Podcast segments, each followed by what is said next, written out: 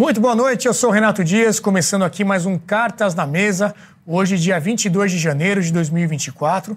Temos muitas atrações no programa de hoje, viu? Se eu fosse você, não perderia. Já pode apertar aí o seu like, comentar, mandar esse link para os seus amigos, porque o conteúdo está bem interessante.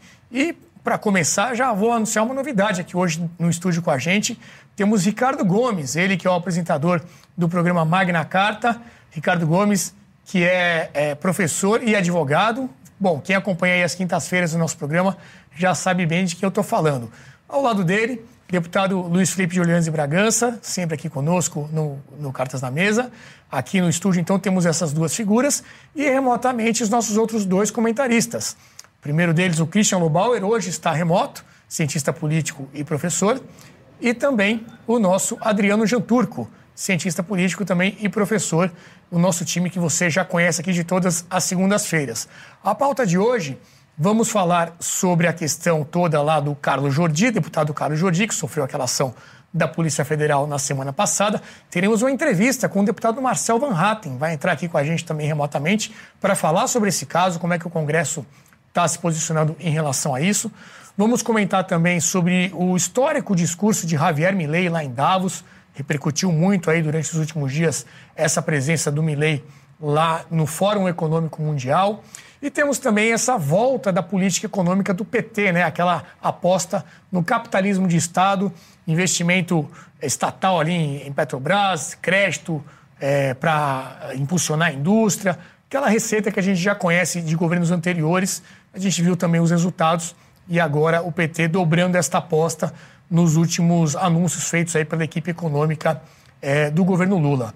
Muito bem, começando então com essa primeira pauta que eu anunciei para vocês, que foi a ação na semana passada é, da Polícia Federal, por ordem do ministro do STF, Alexandre de Moraes, é, de busca e apreensão contra o líder da oposição, deputado Carlos Jordi, do Rio de Janeiro, ele que é do PL e também é pré-candidato ao governo da cidade de Niterói. Nós temos aí a notícia do antagonista, que traz a seguinte manchete. Vamos ver aí. O Novo, né, Partido Novo, pede CPI contra abuso de autoridade após ação que mira Jordi. Já havia esse pedido de CPI né, anteriormente, que está ali já com as assinaturas necessárias. A gente sabe que isso depende de uma ação do presidente da Câmara para que seja instalado.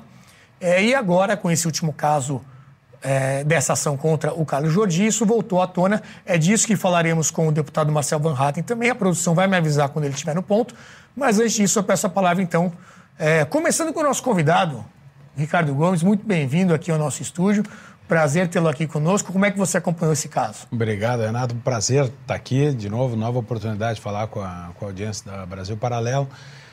Uh, ao lado de grandes nomes aqui que eu acompanho. Eu disse quase que eu quase que eu quis pagar ingresso para assistir o programa aqui Isso. sem falar nada, mas é. eu vou, vou, vou contribuir com um pouco que eu tenho.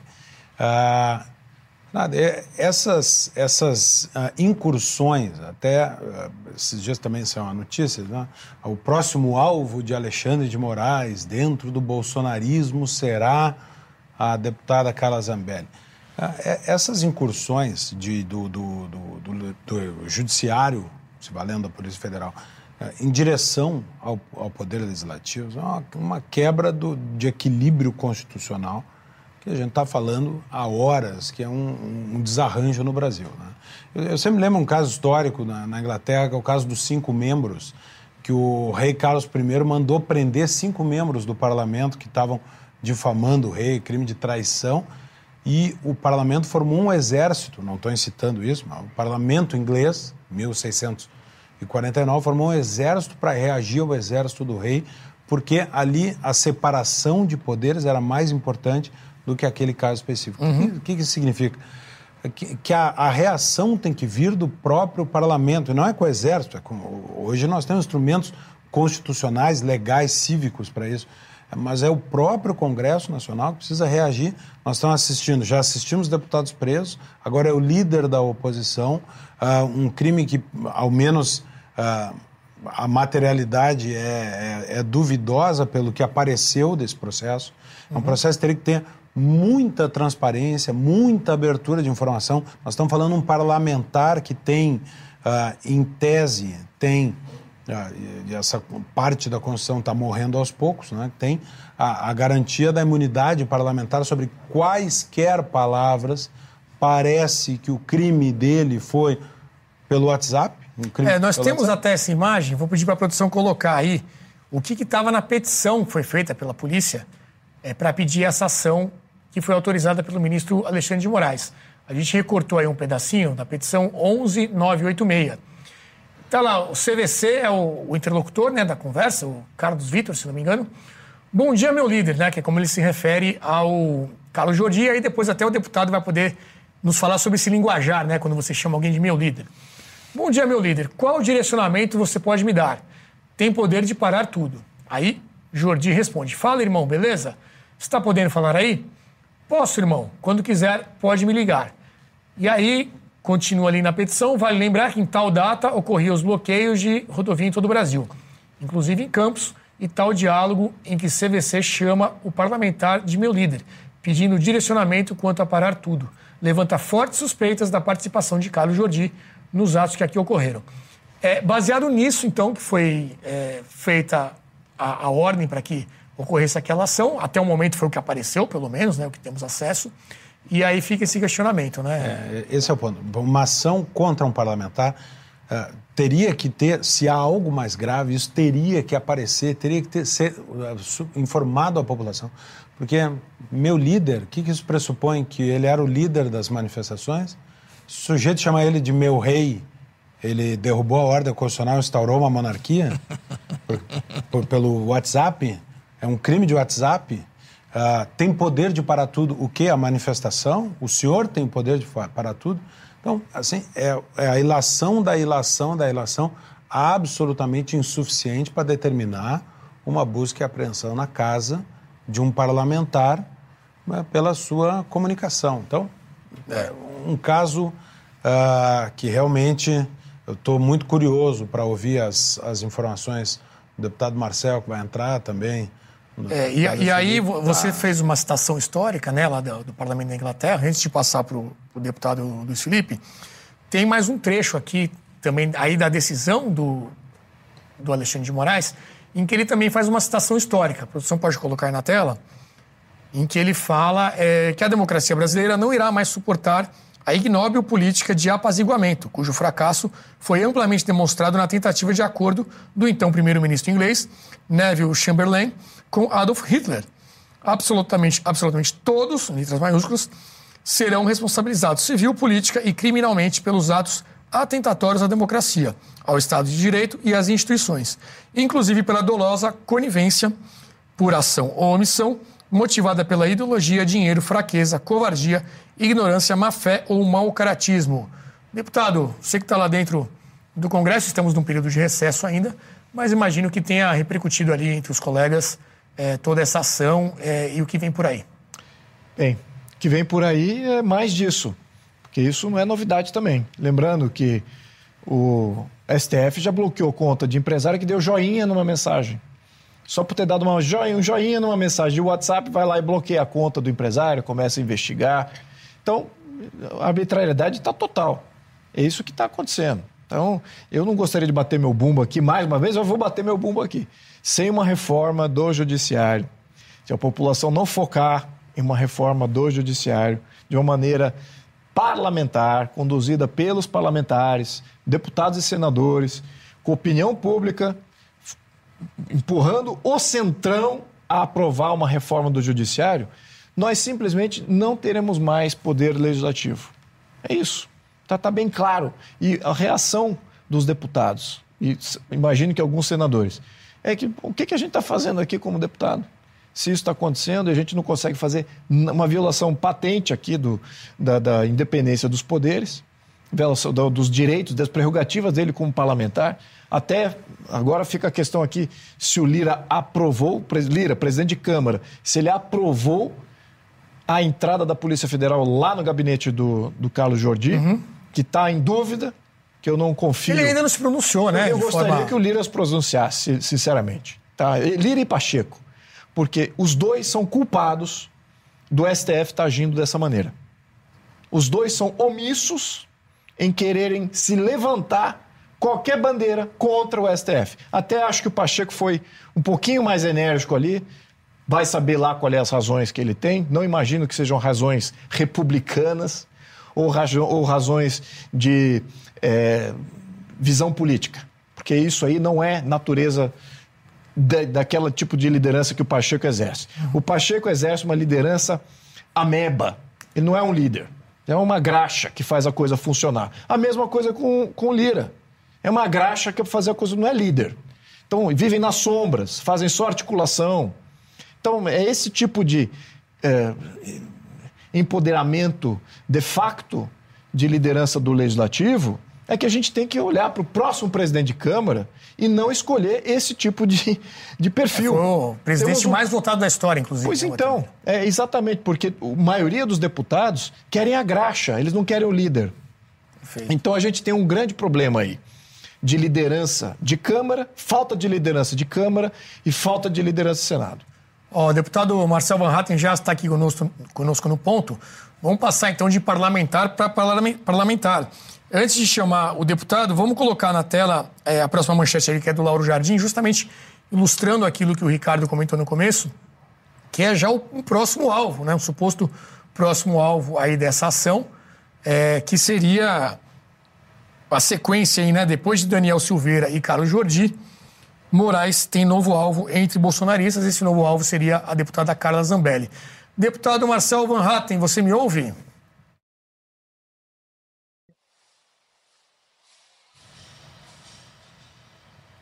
Boa noite. Boa noite, me ouve bem? Te escuto muito bem, temos a sua imagem também. Agradecer, a, agradecer a tua presença aqui com a gente, eh, deputado Marcel. Já vou deixar aqui a primeira pergunta, que é justamente sobre essa questão da CPI, né? Eu sei que você era um dos que pediam muito a instalação dessa, dessa CPI. Houve agora esse último caso do Carlos Jordi. Como é que está essa articulação? Houve alguma novidade ou continua tudo na mesma? Bom, de novo, obrigado, Renato, pelo convite. Satisfação estar contigo, com os assinantes da Brasil Paralelo, também com o Ricardo Gomes, meu amigo pessoal já de muitos anos, e o Luiz Felipe, meu colega é, deputado federal. Me perdoem um pouco o cenário, talvez alguns ruídos de fundo. Eu estou no aeroporto em Porto Alegre, prestes a embarcar a Brasília. Vou aproveitar a terça-feira é, para trabalhar lá, apesar do recesso, uma vez que também na quarta-feira nós teremos uma reunião da oposição para tratar desse caso, que não é só um ataque às prerrogativas do deputado federal Carlos Jordi, eu tenho repetido isso muito.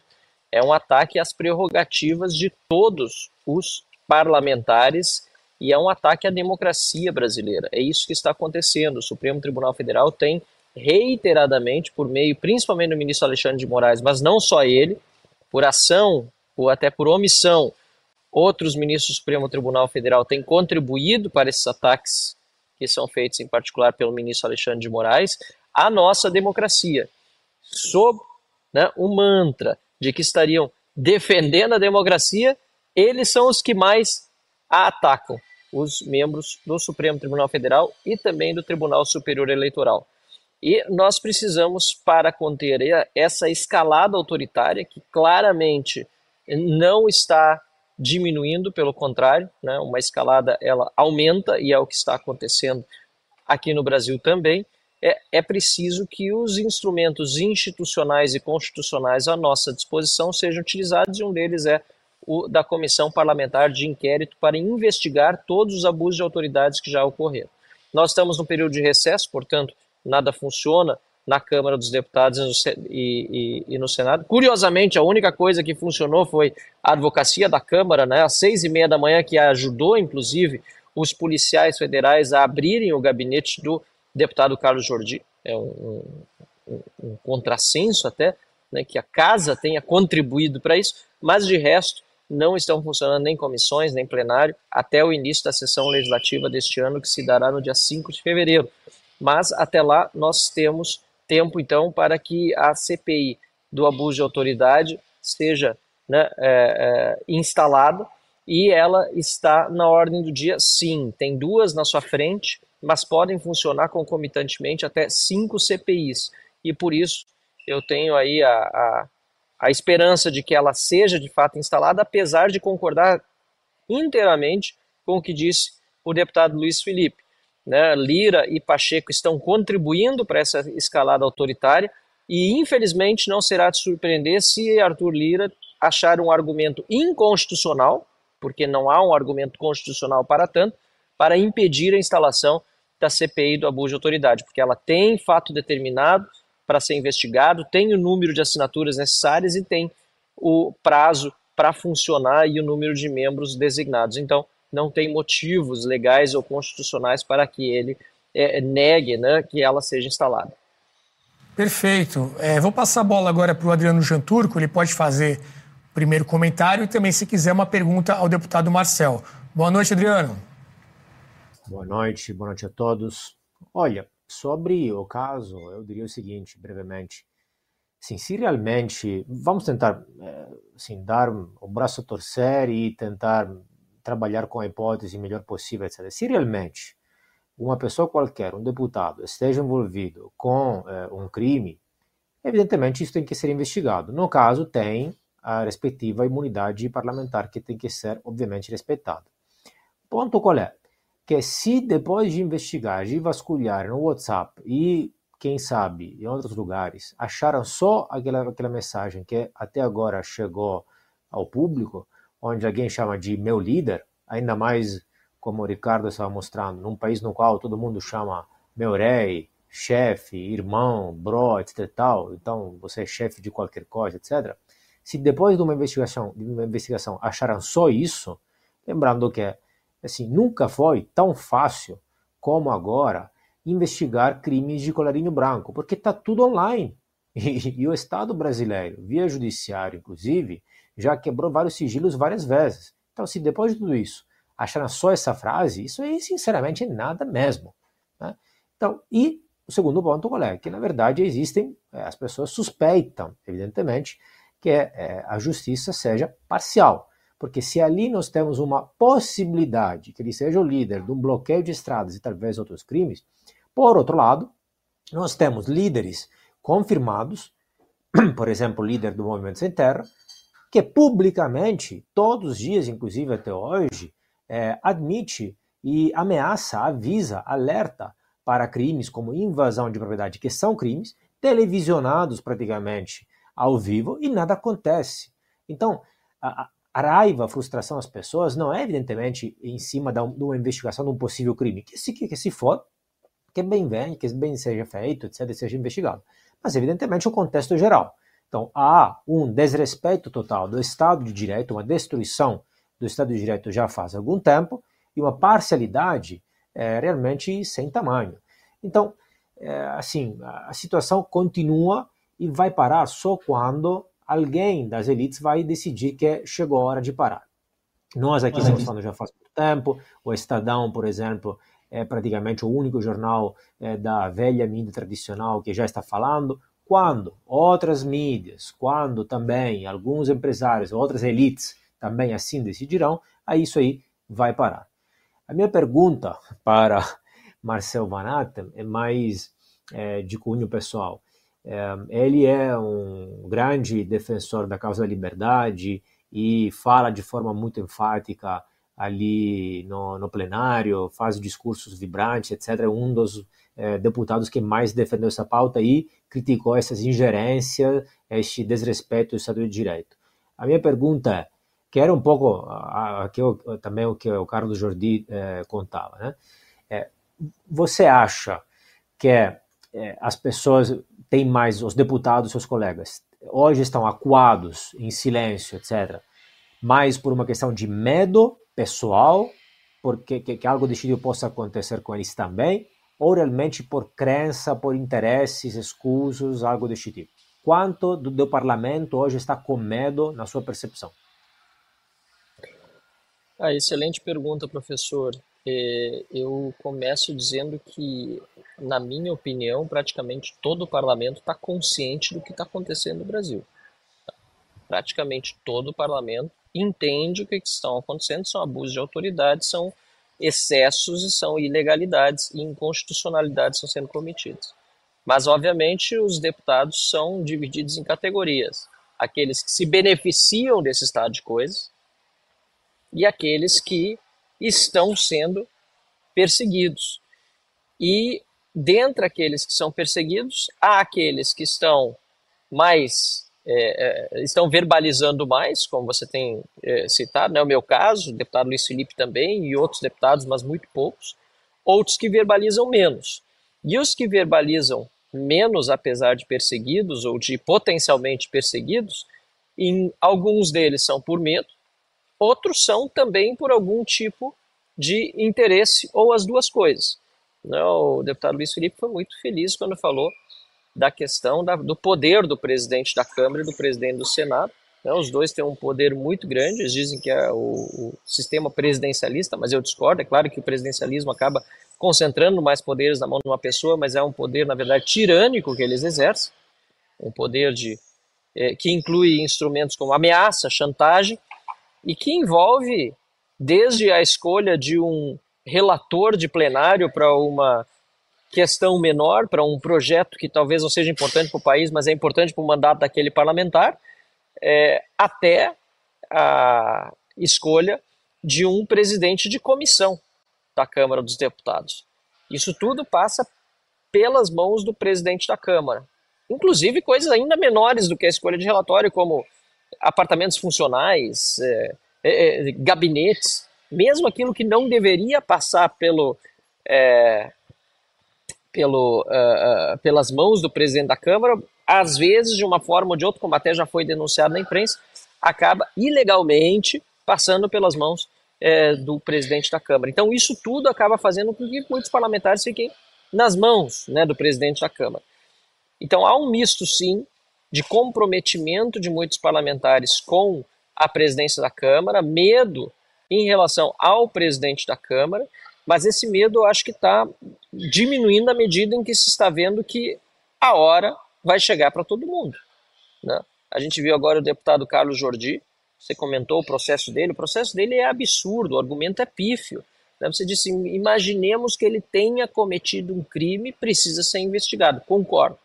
Agora, a evidência demonstrada, a frase que trouxeram para o ar, obviamente não revela crime nenhum, e o que se está fazendo com essa divulgação dessa frase é um linchamento público do deputado Carlos Jordi, de forma a associá-lo a vândalos, a quem efetivamente cometeu crimes, por exemplo, é, no dia 8 de janeiro.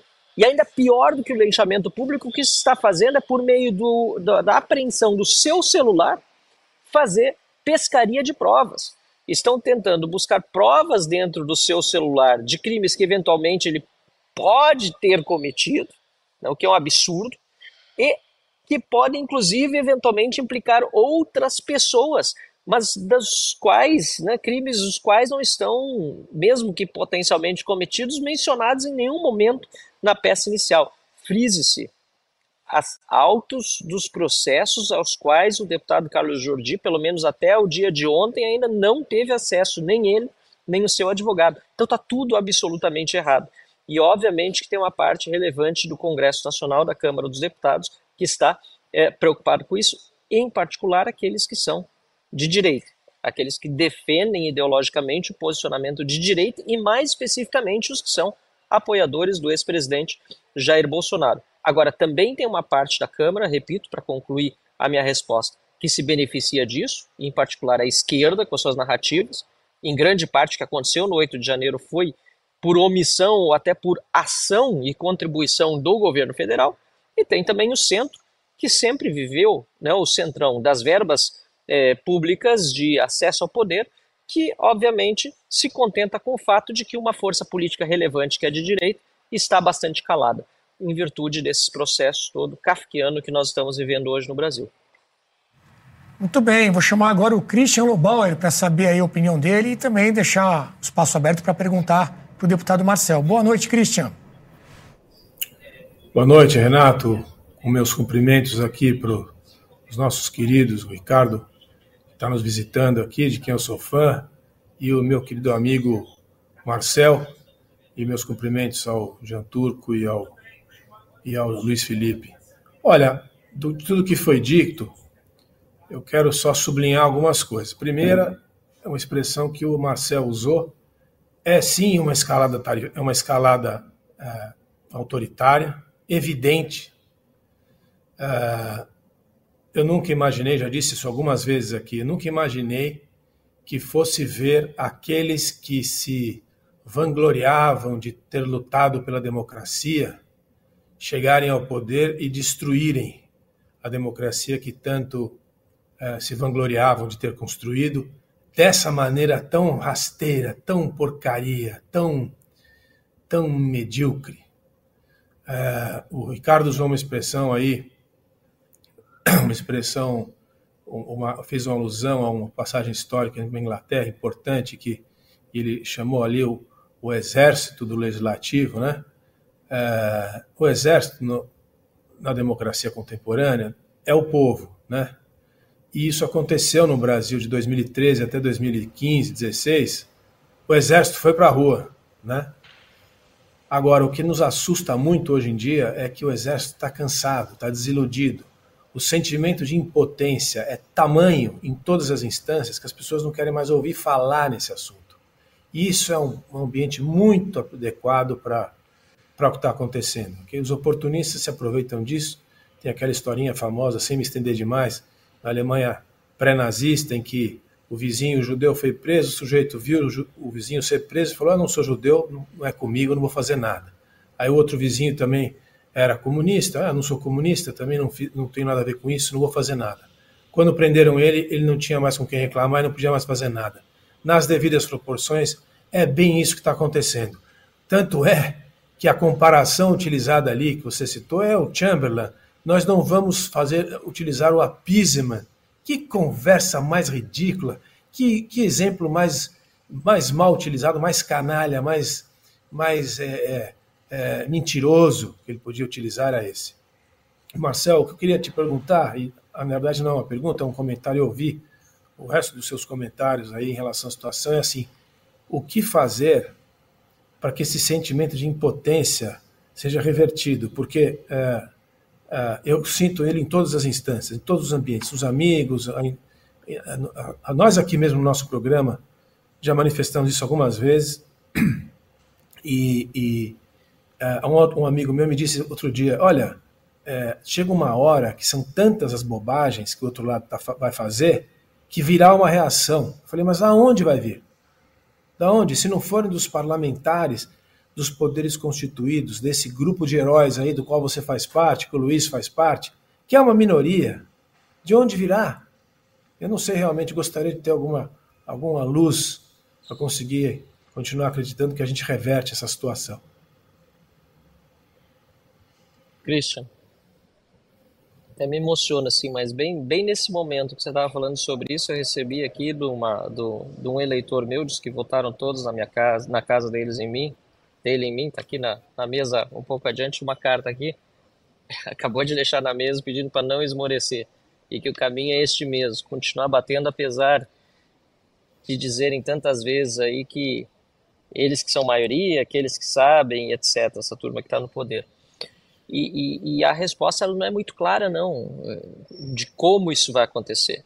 Eu estive na cidade de Carambei, no Paraná, aí na semana passada, de recesso, estava de férias, e faria um evento pequeno lá. Na verdade, nem era evento, era só uma entrega de livros na livraria da minha prima, ela tem uma livraria na cidade. E aí houve sugestão de fazer talvez uma pequena sessão de autógrafos. No domingo virou para um evento um pouco maior. Convidei meu amigo Paulo Eduardo Martins para estar junto. Foi feito um vídeo de divulgação para o evento na quarta-feira, num local de 40 pessoas, e na terça-feira já tinha 91 inscritos. Moral da história: foram mais de 160 pessoas em uma divulgação de três dias. Um evento nas férias, de difícil acesso, muitas pessoas gostariam de ter ido e estavam na praia, estavam fora da cidade, e outras vieram de cidades vizinhas aproveitando aquele momento para participar. Então, Cristian, o que eu tenho para dizer é que, apesar do momento de, de, de, decepção, de dificuldade, a gente não pode parar de acreditar naquilo que a gente defende. E a gente tem que continuar realmente, como diz aqui, né, não esmorecer a gente precisa seguir acreditando e falando.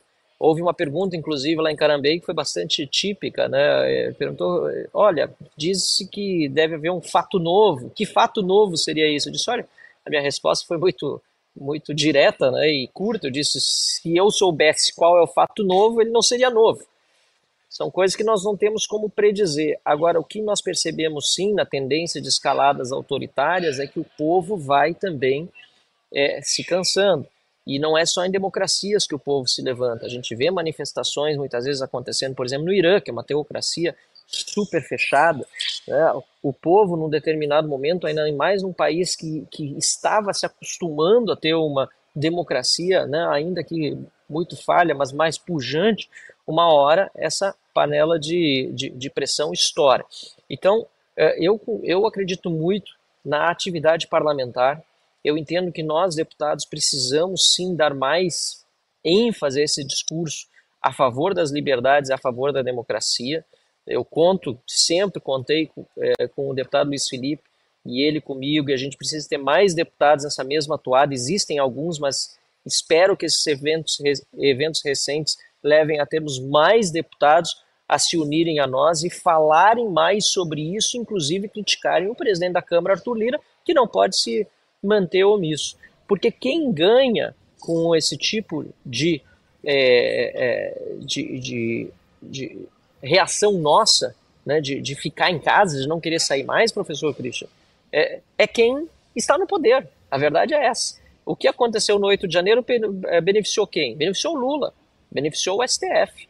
Se a gente continuar com medo e esse medo nos gerar a reação de intimidação e de ficar em casa, a gente não vai resolver o problema, pelo contrário, a gente vai estar tá dando a vitória àqueles que tinham como objetivo justamente nos manter em casa. Agora, o medo também pode nos dar outra virtude, que é a da coragem de enfrentá-lo.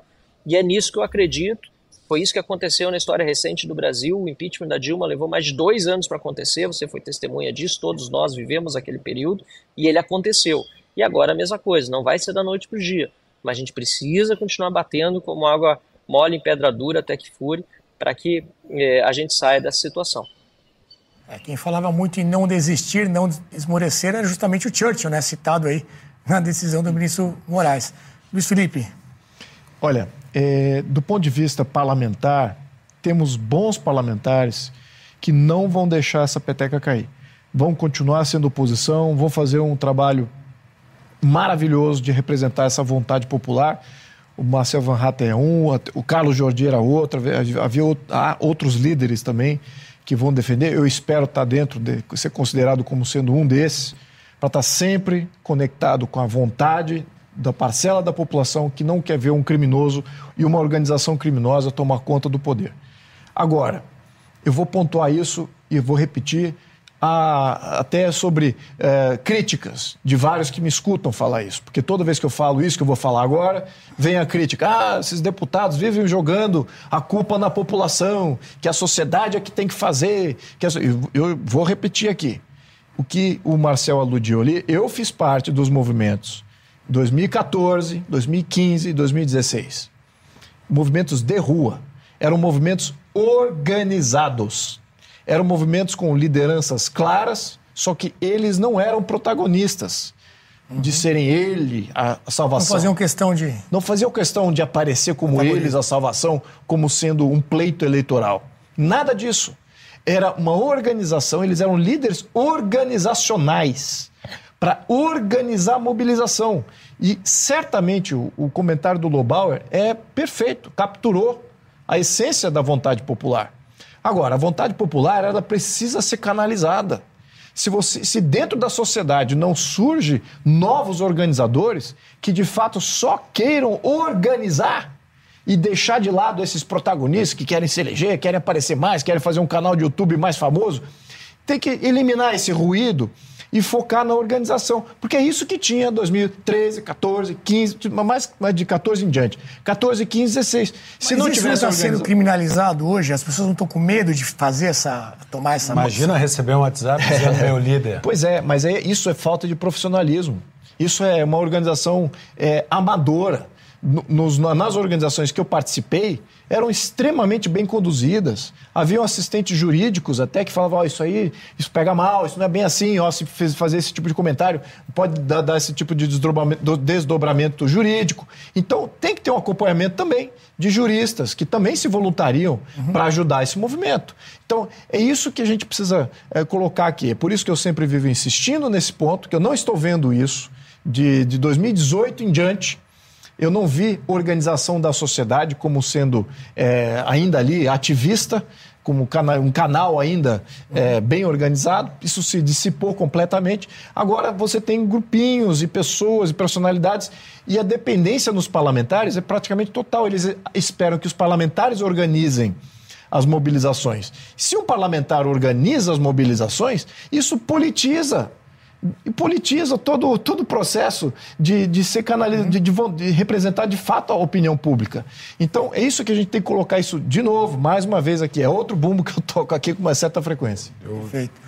Ricardo, alguma pergunta para o deputado? Vou, vou fazer uma pergunta. Antes, vou dizer que sou testemunha disso, sou resultado desse processo, porque lá em Porto Alegre eu também participava, estava em Exatamente. cima do caminhão, estava ajudando a angariar fundos.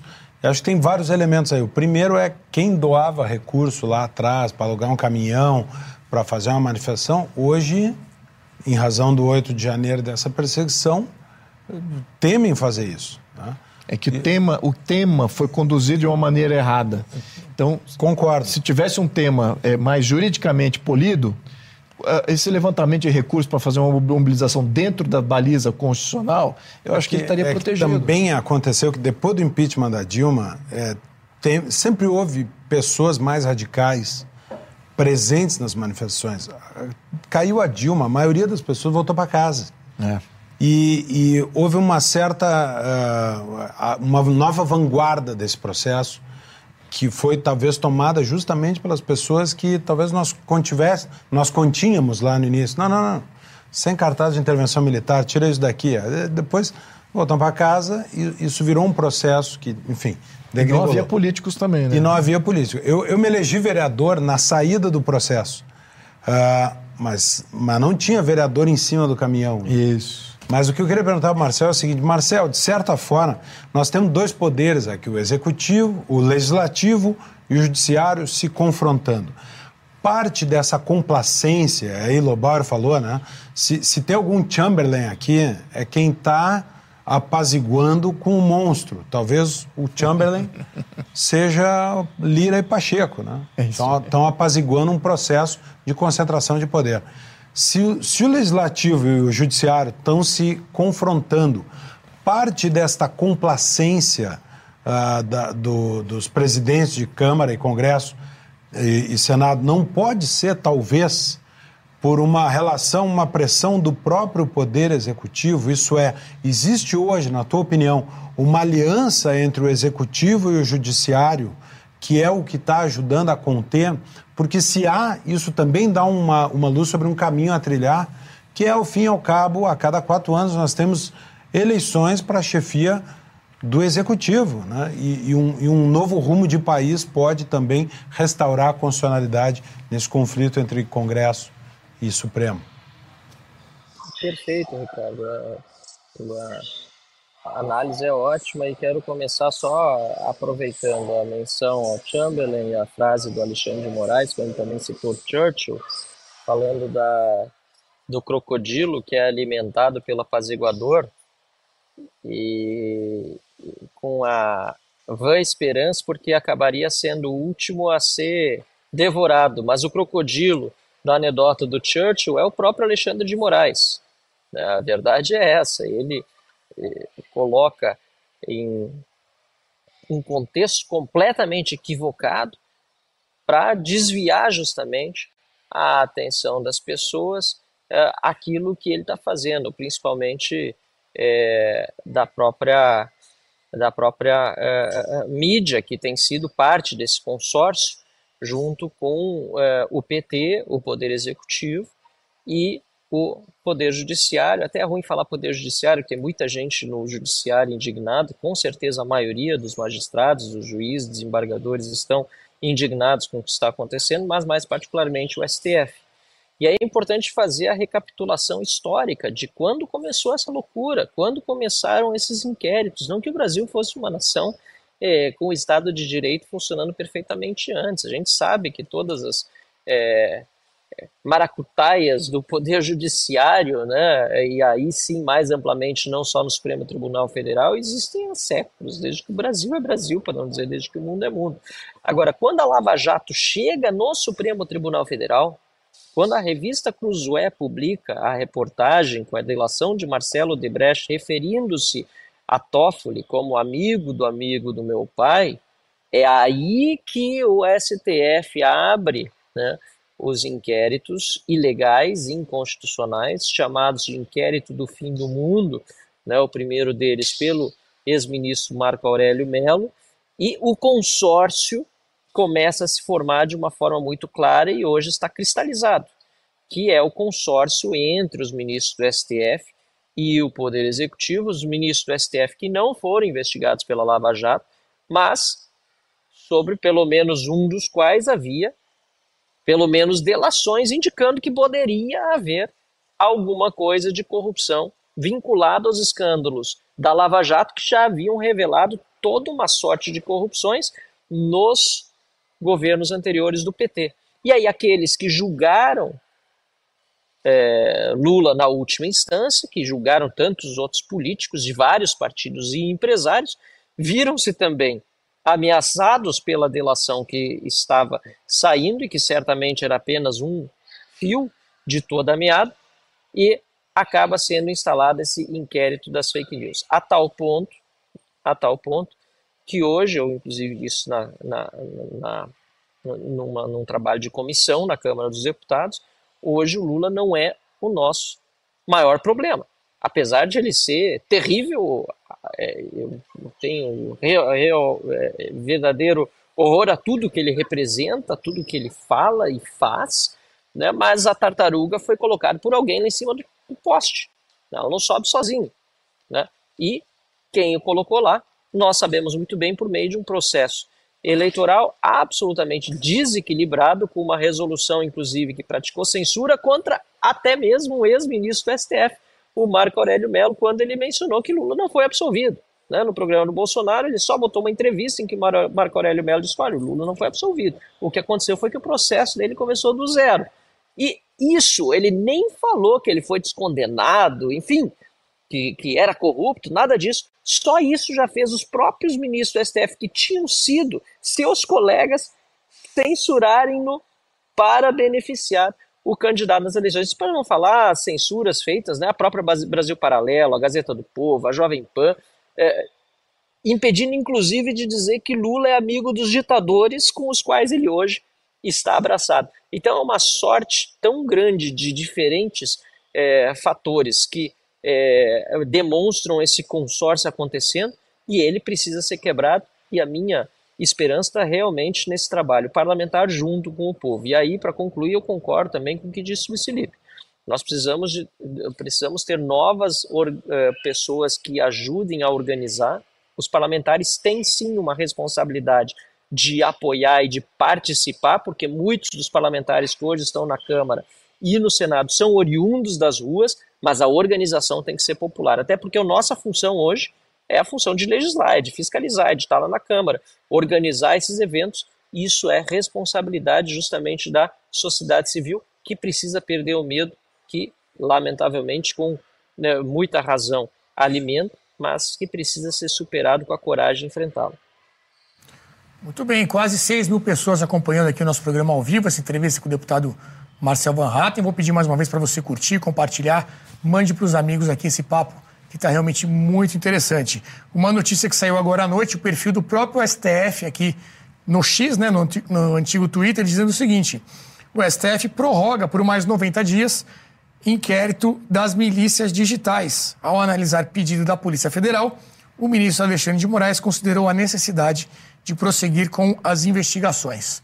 E aí tem o link para mais informações uma notícia aqui do próprio STF prorrogando mais uma vez aí esses inquéritos. Ainda não achou o que queria. Ainda continua procurando não alguma coisa. A Mind. Não encontraram ainda. Não encontraram a Mind. Ah, mas tem o caso da Mind, comentamos aqui no, no, no, programa passado. Quem sabe agora seja aí a seara das investigações. é, deputado Marcel Van Hatten, é, agradecer aqui a tua presença. Sei que você está aí com o horário do voo. Fazer uma última pergunta e você aproveita e faz o seu comentário final também. Um resumo, então, dos próximos passos. Né? Falamos um pouco disso na primeira intervenção. A gente comentou aqui sobre Lira e Pacheco. Você, como deputado federal, teve algum contato com o Lira através dos líderes? O que está pro, é, programado aí é, para as próximas semanas? para que as pessoas possam acompanhar e cobrar de seus representantes justamente tudo aquilo que a gente falou ao longo aqui desse bate-papo.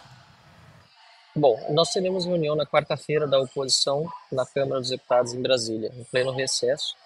É algo até que eu, não aconteceu durante todo o meu mandato anterior. Não sei quando foi a última vez que aconteceu de a oposição ao governo se reunir em pleno recesso em virtude de uma necessidade de traçar estratégias. Aí isso já mostra a gravidade da situação em que nós encontramos. Em segundo lugar, até o momento, Lira nada disse. E, inclusive, disse por meio do vice-presidente, que é da oposição, é, deputado Sócio Cavalcante, que estaria pronto a nos receber a partir do dia 28, a partir da semana que vem. Isso é um absurdo, isso é um, é um desrespeito com a oposição. Ele, inclusive, deveria ter feito não apenas uma manifestação pública, como contato com o livre líder da oposição, e não o contrário, esperar que o líder da oposição fizesse contato com ele, algo do gênero, para que se solidarizasse. Até porque nós sabemos muito bem que tantos outros casos aconteceram na Câmara dos Deputados e no Senado da República, em que, inclusive, nesse caso, acusados de corrupção ou de crimes graves tiveram buscas e apreensões é, determinados pelo Poder Judiciário e os presidentes das casas não permitiram que a Polícia Federal entrasse nas dependências da Câmara ou do Senado. Agora, com uma denúncia absolutamente estapafúrdia, o próprio é, advogado da Câmara dos Deputados abre a porta do gabinete do líder da oposição para que a Polícia Federal possa entrar e fazer busca e apreensão, além da visita né, é, na casa, né, no domicílio do deputado federal Carlos Jordi. Então, repito, não, não, é, não se trata do Carlos Jordi nem do líder da oposição. Principalmente se trata de um ataque à democracia. E para concluir nas minhas é, considerações finais, o que talvez surpreenda mais para quem é acostumado a a, a, política do, né, do, do, do, do, virar a página. Né? No Brasil nós temos muito aquela cultura do deixa disso. Né? A gente vê que o Supremo Tribunal Federal, depois de terminado o processo eleitoral, depois de declarado vitorioso um candidato que era da sua preferência, depois de ter assumido o poder, continua por meio do ministro Alexandre de Moraes subindo o tom.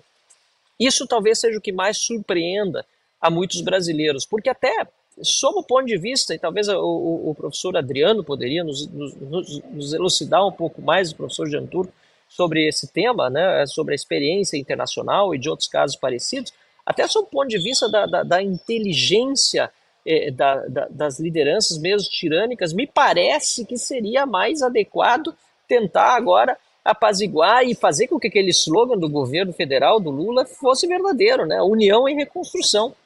Mas a gente vê aí que há é, é, opiniões até dentro do Supremo divergentes, porque o Barroso, no 8 de janeiro, fez um discurso buscando né, apaziguar, colocando uma pedra em cima, aquele discurso mais político, até muito a cara dele, né? É, enquanto o Alexandre de Moraes continua declarando guerra, continua dizendo que vão perseguir, aumenta a perseguição e já temos bolsas de aposta até para saber quem vai ser o próximo parlamentar, ou a próxima parlamentar, que falam na Carla Zambelli abertamente, que será é, é, visitada pela Polícia Federal. Então, me parece que o que está acontecendo vai até contra a própria lógica né, de quem quer se manter no poder, porque estão sim fazendo com que em breve haja um novo despertar. Pelo menos sob a lógica de quem tenta pensar racionalmente. Agora, sob a lógica de quem busca o poder e se alimenta dele, obviamente, nós também poderíamos dizer: olha, quanto mais poder a pessoa tem, mais ela quer e ela nunca vai abrir mão do poder que tem. Então há um, um, um conflito aí muito, muito evidente também nas lideranças políticas desse establishment e além da confiança da, que eu tenho no povo brasileiro e, no trabalho importante legislativo, nós também precisamos lembrar que na história recente, principalmente na, na época da Dilma Rousseff, foi uma briga entre né, as diferentes, eu poderia dizer até máfias ou facções políticas brasileiras, que acabou contribuindo e muito para que ela sofresse o processo de impeachment. E talvez isso acabe também sendo fator importante para o fim desse verdadeiro pesadelo que a gente vive. Repito, não tem como saber como se dará o fim desse, desse período, mas o que a gente pode fazer é continuar denunciando o que está acontecendo e confiar em pessoas que estão na política fazendo o bom serviço. Eu fico bem chateado, preciso dizer isso também, quando eu vejo pessoas dizendo, ah, vocês não fazem que chega, tem que fazer mais. É claro que gostaríamos de fazer mais e resolver a situação toda. Mas quando eu vejo uma pessoa como o Luiz Felipe, ou como o Ricardo Gomes, né, trabalhando na linha de frente, ele como vice-prefeito, o Luiz Felipe como deputado federal, e dando o seu máximo, eu não posso deixar de ter esperança no meu país e, e, e de dizer para as pessoas que estão reclamando do sofá de casa que o sofá pode estar confortável, mas não é suficiente para poder alterar a situação do país. Se você quer mudar o seu país, você precisa ajudar a mudar ele de verdade, como esses caras que estão aí fazendo, e também o próprio é, Renato, o professor Jean Turk, o professor Christian Lobauer, botando a cara aí num momento tão difícil em que até a censura foi reinstituída no Brasil. Muito bem, esse foi o deputado Marcel Van Hatten participando aqui com a gente no Cartas na Mesa. Muito obrigado, deputado, pela sua disponibilidade. Arrumou um cantinho ali no aeroporto para falar com a gente. Desejar uma boa viagem, um bom trabalho e até a próxima, então. Muito obrigado, Renato. Já estamos prestes a embarcar, deu certinho. Timing perfeito. Maravilha. Valeu. Maravilha, assim que é bom. Abração. Bom, o deputado tchau, deu, tchau, tchau. A, deu a deixa para o Jean Turco comentar sobre essa questão até estratégica, né? Faz sentido até racionalmente para a estratégia do governo, do governo ou de quem quer que seja, né? A gente está falando aqui no caso do STF, de continuar com essa pressão tão forte como vem acontecendo, Jean Turco? Pois é, é interessante. Realmente existem essas duas estratégias diferentes, né? Uma de unir apaziguar, etc., para poder continuar governar é, com mais tranquilidade, até com menos oposição, etc. E, tal. e a outra que é exatamente aquela de é, continuar, de insistir e de acuar a, a, oposição ou de aniquilar até a oposição. E é o que está sendo escolhido. É, tem sua racionalidade, este é o ponto, né? porque, como comentávamos no, no outro episódio semana passada, palavras de Lula mesmo, ele falando isso publicamente, ele voltou para se vingar. Ele falou que não estava tudo bem até ele se vingar dessa gente, dessa turma. É, então, a, a classe política é, e o PT especialmente foi muito tocado, muito fortemente para Lava Jato. E ele também pessoalmente, evidentemente. E essas pessoas não, não vão perdoar nunca. Este é o ponto. É, e é, outra questão que, a meu, a meu, ver, a meu ver, é importante entender é que de novo, eh, se nós estivéssemos falando de sociais-democratas normais, como tem no resto do mundo, é, é, democráticos, é, etc., talvez estaria escolhendo essa outra estratégia de unir, de apaziguar, etc. Mas nós estamos falando de pessoas que têm um histórico extremista, que têm, que são extremistas inerentemente por dentro, que aderem a uma visão de mundo marxista e cepalina, quem, quem mais com uma, quem mais com outra, visão de um grupo bastante amplo de pessoas, que são visões extremistas. Então nós estamos conversando de gente que é antidemocrática. O socialismo é antidemocrático. Na doutrina socialista não há espaço para a democracia, ao ponto que o socialismo teve que se moderar com a social-democracia para aceitar a democracia. Mas essa gente não é social-democrata. Os social-democratas são os tucanos, para nos entender o PSDB, que é a esquerda moderada, que aqui é considerado, era chamada até ontem, de direita. Essa gente não é democrática, está democrática, está numa, numa democracia, porque aqui se encontra, então, se faz eleger, encontra jeitos, jeitinhos, etc., mas fundamentalmente não é democrática. Eles não aceitam o outro, não aceitam a oposição, não aceitam a existência de um outro grupo que pense diferentemente deles. E estão mostrando tudo isso. Estão mostrando por quê? Porque grande parte dessa, dessa ação toda contra a oposição, em parte é para aprender quem realmente fez alguma coisa, etc. Em parte é para espantar todo mundo. O recado que eles querem deixar é: não se permitam nunca mais. Não façam isso nunca mais. Não tentem eleger um outro Bolsonaro nunca mais. Um outro Alckmin, um outro Serra, Aécio, etc. Até toleramos. Né? PSDB é, esquerda como eles, mesmo se esquerda mais moderada, mas direita mesmo, eles não toleram. Então, este é o ponto. eles realmente dividem o poder, dividem a nação, é aquela velha estratégia, divide et impera. E é isso que estão fazendo, dividem a nação para poder governar mais facilmente. Muito bem, o Adriano citou aí, talvez eleger um novo Bolsonaro. Quem elegeu um novo Bolsonaro, muita gente chamou de novo Bolsonaro, a gente sabe que tem as diferenças, é a Argentina. Né? Javier Milei foi eleito recentemente, já tomou posse, e esteve recentemente lá em Davos, no Fórum Econômico Mundial.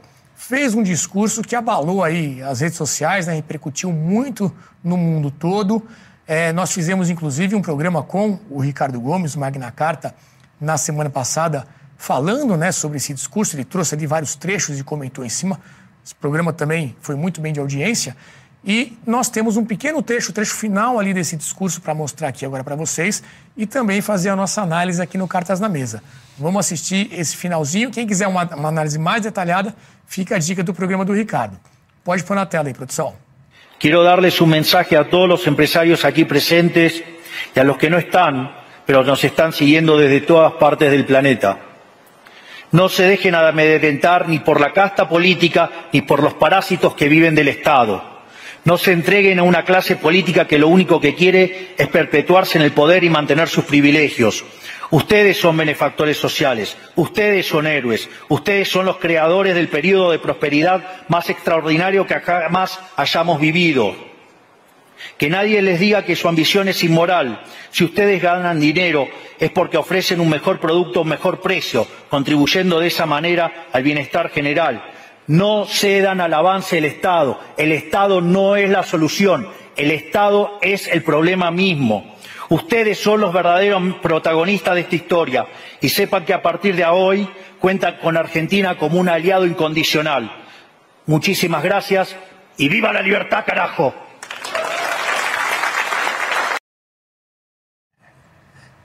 É, e aí acho que não poderia ter, haver um contraste maior né, do que a gente vinha falando até então. Ver um discurso como esse, inclusive a nossa próxima pauta, que vai ser esse capitalismo de Estado liderado aqui pelo governo Lula, novamente colocando dinheiro em estatais, é, via crédito subsidiado é, para empresas escolhidas a dedo. E a gente tem aí uma visão completamente oposta. Christian Lobauer, eu queria a tua visão, como é que você acompanhou essa participação do Milley lá em Davos, que é um antro também ainda essa visão mais é, é, intervencionista, né? Tem os globalistas que são muito apontados desse pessoal lá em Davos. É, e o Milley chegou lá e, e, botou o dedo na cara de todo mundo.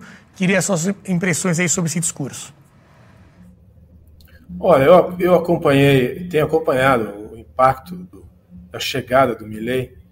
É, acho que tem duas coisas muito positivas estão acontecendo. A primeira é que uma, aquela história, uma coisa é campanha, outra coisa é governo.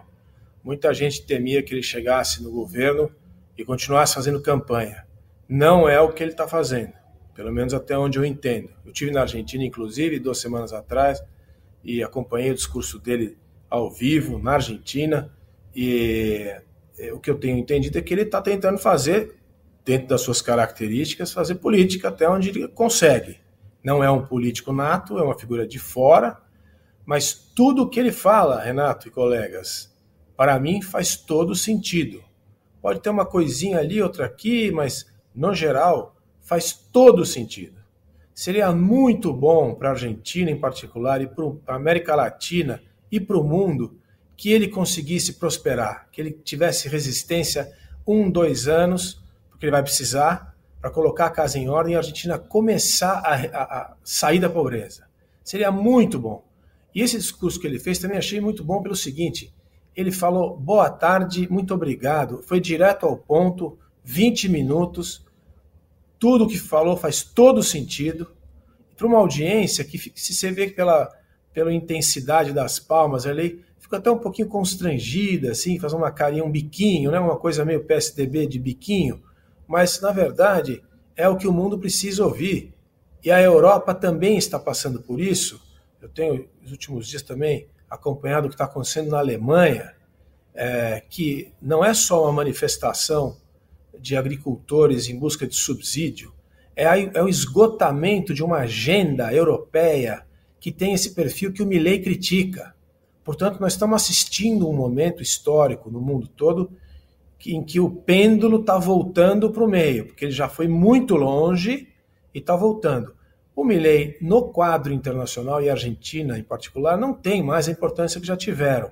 Mas é, é, é interessante ver uma figura assim, é, da, da periferia, vamos dizer assim, com um protagonismo desse, falando coisas que ele está dizendo.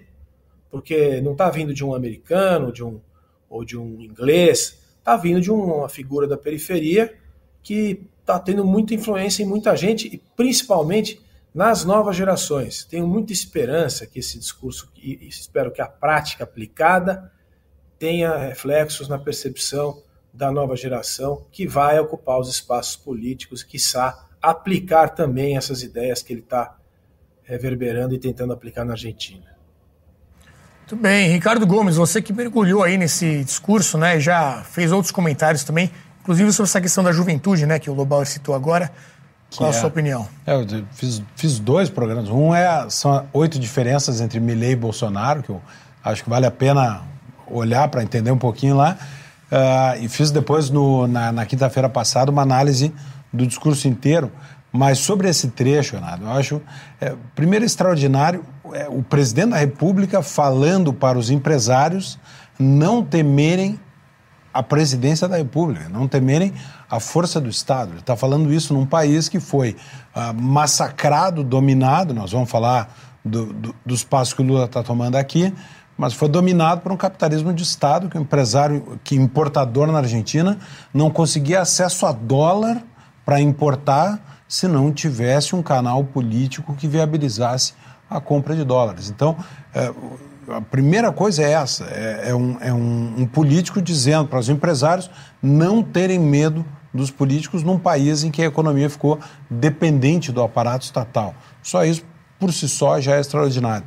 Mas um outro elemento desse discurso dele que eu acho que o, o Millet conseguiu, como poucos liberais, entender a, a transição do discurso. Ele fala de economia, mas ele entendeu a transição que a esquerda fez, deixando essa, essa dicotomia marxista uh, capital-trabalho e, e, o Millet entendeu o processo desse novo socialismo, ele chama de neomarxismo até, ah, do, das, das, divisões entre uh, brancos e negros, homens e mulheres, uh, heterossexuais e homossexuais, é, é essa agenda progressista. Né? Ele foi lá em Davos, no coração do progressismo, botar o dedo na ferida, e o, o Lobauer falou bem, as palmas eram constrangidas, quase protocolares, né?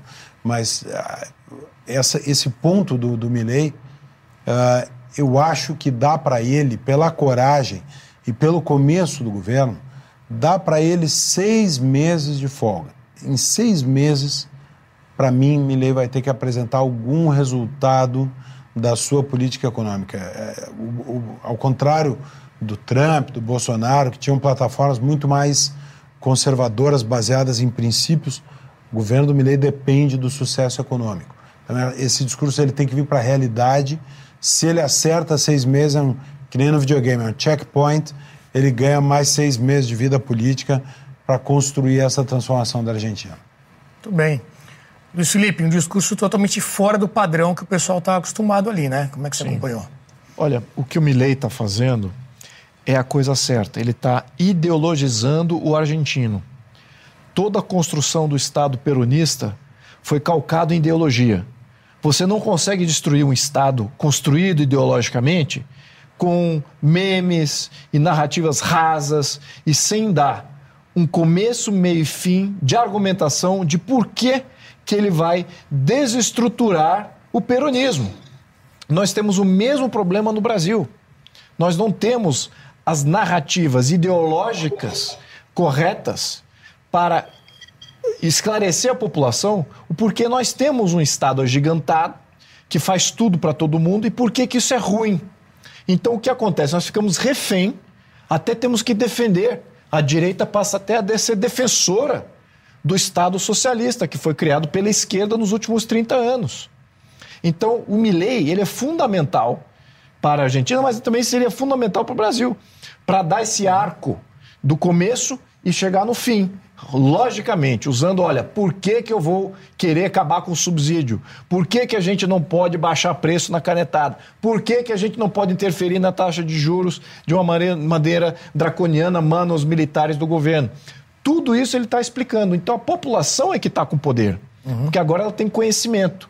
E você vê na Argentina, você vê na Argentina o que é, é, é muito. Se você dizer que o Milley é um líder populista, eu não acho que ele é.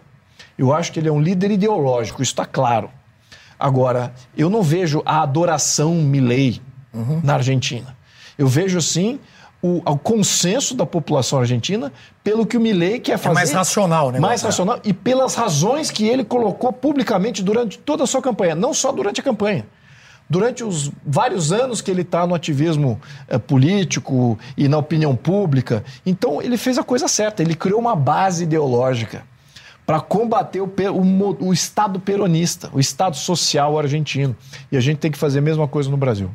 Extraordinariamente, essa base ideológica que ele propõe, ela consegue romper ao mesmo tempo com o peronismo, consegue romper com o peronismo, sem se atirar no colo do regime militar argentino, Exatamente. da memória do regime militar argentino, que foi tão estatista lá como aqui no Brasil. Então, é, ele, ele consegue romper com o peronismo, com o peronismo sem fortalecer esse, esse contramito argentino de que quem era contra a esquerda eram ah, os militares. Ele está rompendo com essas, com essas duas tradições e propondo uma nova. O que o Brasil fez no governo Bolsonaro, do ponto de vista econômico, mas não fez completamente do ponto de vista retórico. O governo, ah, do, ah, todo mundo lembra o, o voto do Bolsonaro lá ah, no, no, no, impeachment da Dilma, homenageando o coronel, o general Ustra. Então, se, se, bem o Paulo Guedes estabeleceu as bases de uma economia liberal, ah, soltando o país para não depender do governo economicamente, na retórica ah, já não teve a mesma linha que o Milley está propondo. É que o Milley é o Guedes, no caso, né? Ele é o, o economista. Ele é o próximo. Essa diferença é básica aí. O presidente é o Guedes. Jean Turco, você que sempre traz um pouco de cautela quando o pessoal fica um pouco otimista demais aqui, a tua visão aí sobre o Milley, você acha que ele tem chance de realmente estar certo? A importância que existe, né, dele obter algum, é, algum resultado aí no curto prazo. Sua visão aí sobre o assunto. Sim, olha, minha cautela no sentido que eu também, por um lado, às vezes é, sou às, ve às, vezes caio nessa armadilha de ser humano e me empolgo. Né? O, o, discurso dele é sensacional, realmente. Nós temos uma janela de oportunidade incrível, porque pela primeira vez na história tem um presidente austríaco, da escola austríaca, inclusive anarcocapitalista, então com uma visão bem interessante para poder experimentar. E a Argentina, apesar de ser um país desastrado agora, mas é exatamente lá que pode surgir uma oportunidade deste tipo. Agora, tudo depende exatamente do sucesso dele, porque se ele tiver sucesso, outros seguirão. Se ele não tiver sucesso, e pode não ser culpa dele, pode ser culpa do sistema ou da dificuldade mesmo de implementar isso num país já destruído praticamente, aí vai ser fácil apontar o dedo contra Milley e apontar o dedo de forma geral contra essas ideias liberais. Eu diria, extrapolando um pouco, tentando falar um pouco mais do contexto, o discurso foi sensacional, etc. Mas assim, de forma geral, o que eu acho? Nós temos, afinal, nós batemos sempre na mesma tecla, que nós temos uma grande dificuldade, é, porque as nossas ideias são minoritárias atualmente, não só no Brasil, mas tendencialmente no mundo inteiro, e tendencialmente nessa grande época histórica. Isso acontece por uma série de motivos. Nós já tivemos, no 1800, talvez o que era considerado uma hegemonia do pensamento liberal, entre aspas, que levou ao abolicionismo, por exemplo, que tinha um Estado menor de forma geral, onde mais, onde menos. E depois, hoje, nós temos uma certa hegemonia, claro que não é 100%, não é total, em alguns países mais, outros menos, uma certa hegemonia das ideias marxistas, neomarxistas, sociais-democratas, etc., dessa vertente aí. Isso acontece, a meu ver, por vários motivos, claro, mas dois principais motivos são o seguinte. Primeiro, porque essas ideias são úteis, confortáveis às elites e a quem está no poder, no poder político, cultural, econômico, acadêmico, inclusive, etc. Porque essas ideias congelam, frisam a sociedade e mantêm o status quo, mantêm no poder quem já está no poder. Então, quem está no poder, obviamente, é a favor dessas ideias. As nossas ideias, ao contrário, são ideias que favorecem os outsiders, que não têm poder atualmente. E, obviamente, por definição, outsider não tem voz, mal tem voz, não tem poder. Então, nós estamos, é certo ou errado que seja, justo ou não que seja, mas nós estamos fazendo os interesses de quem não tem poder, indo contra os interesses de quem tem poder. E, obviamente, eles fazem de tudo para ir contra nossas ideias. Assim, os grandes empresários, os, gra os grandes políticos, etc., não têm interesse nenhum em aplicar, aprovar agenda, uma agenda liberal, porque isso significa, concretamente, diminuir o poder deles, tanto na política quanto na economia. Vamos ao segundo fator, que é o fator das ideias. Né?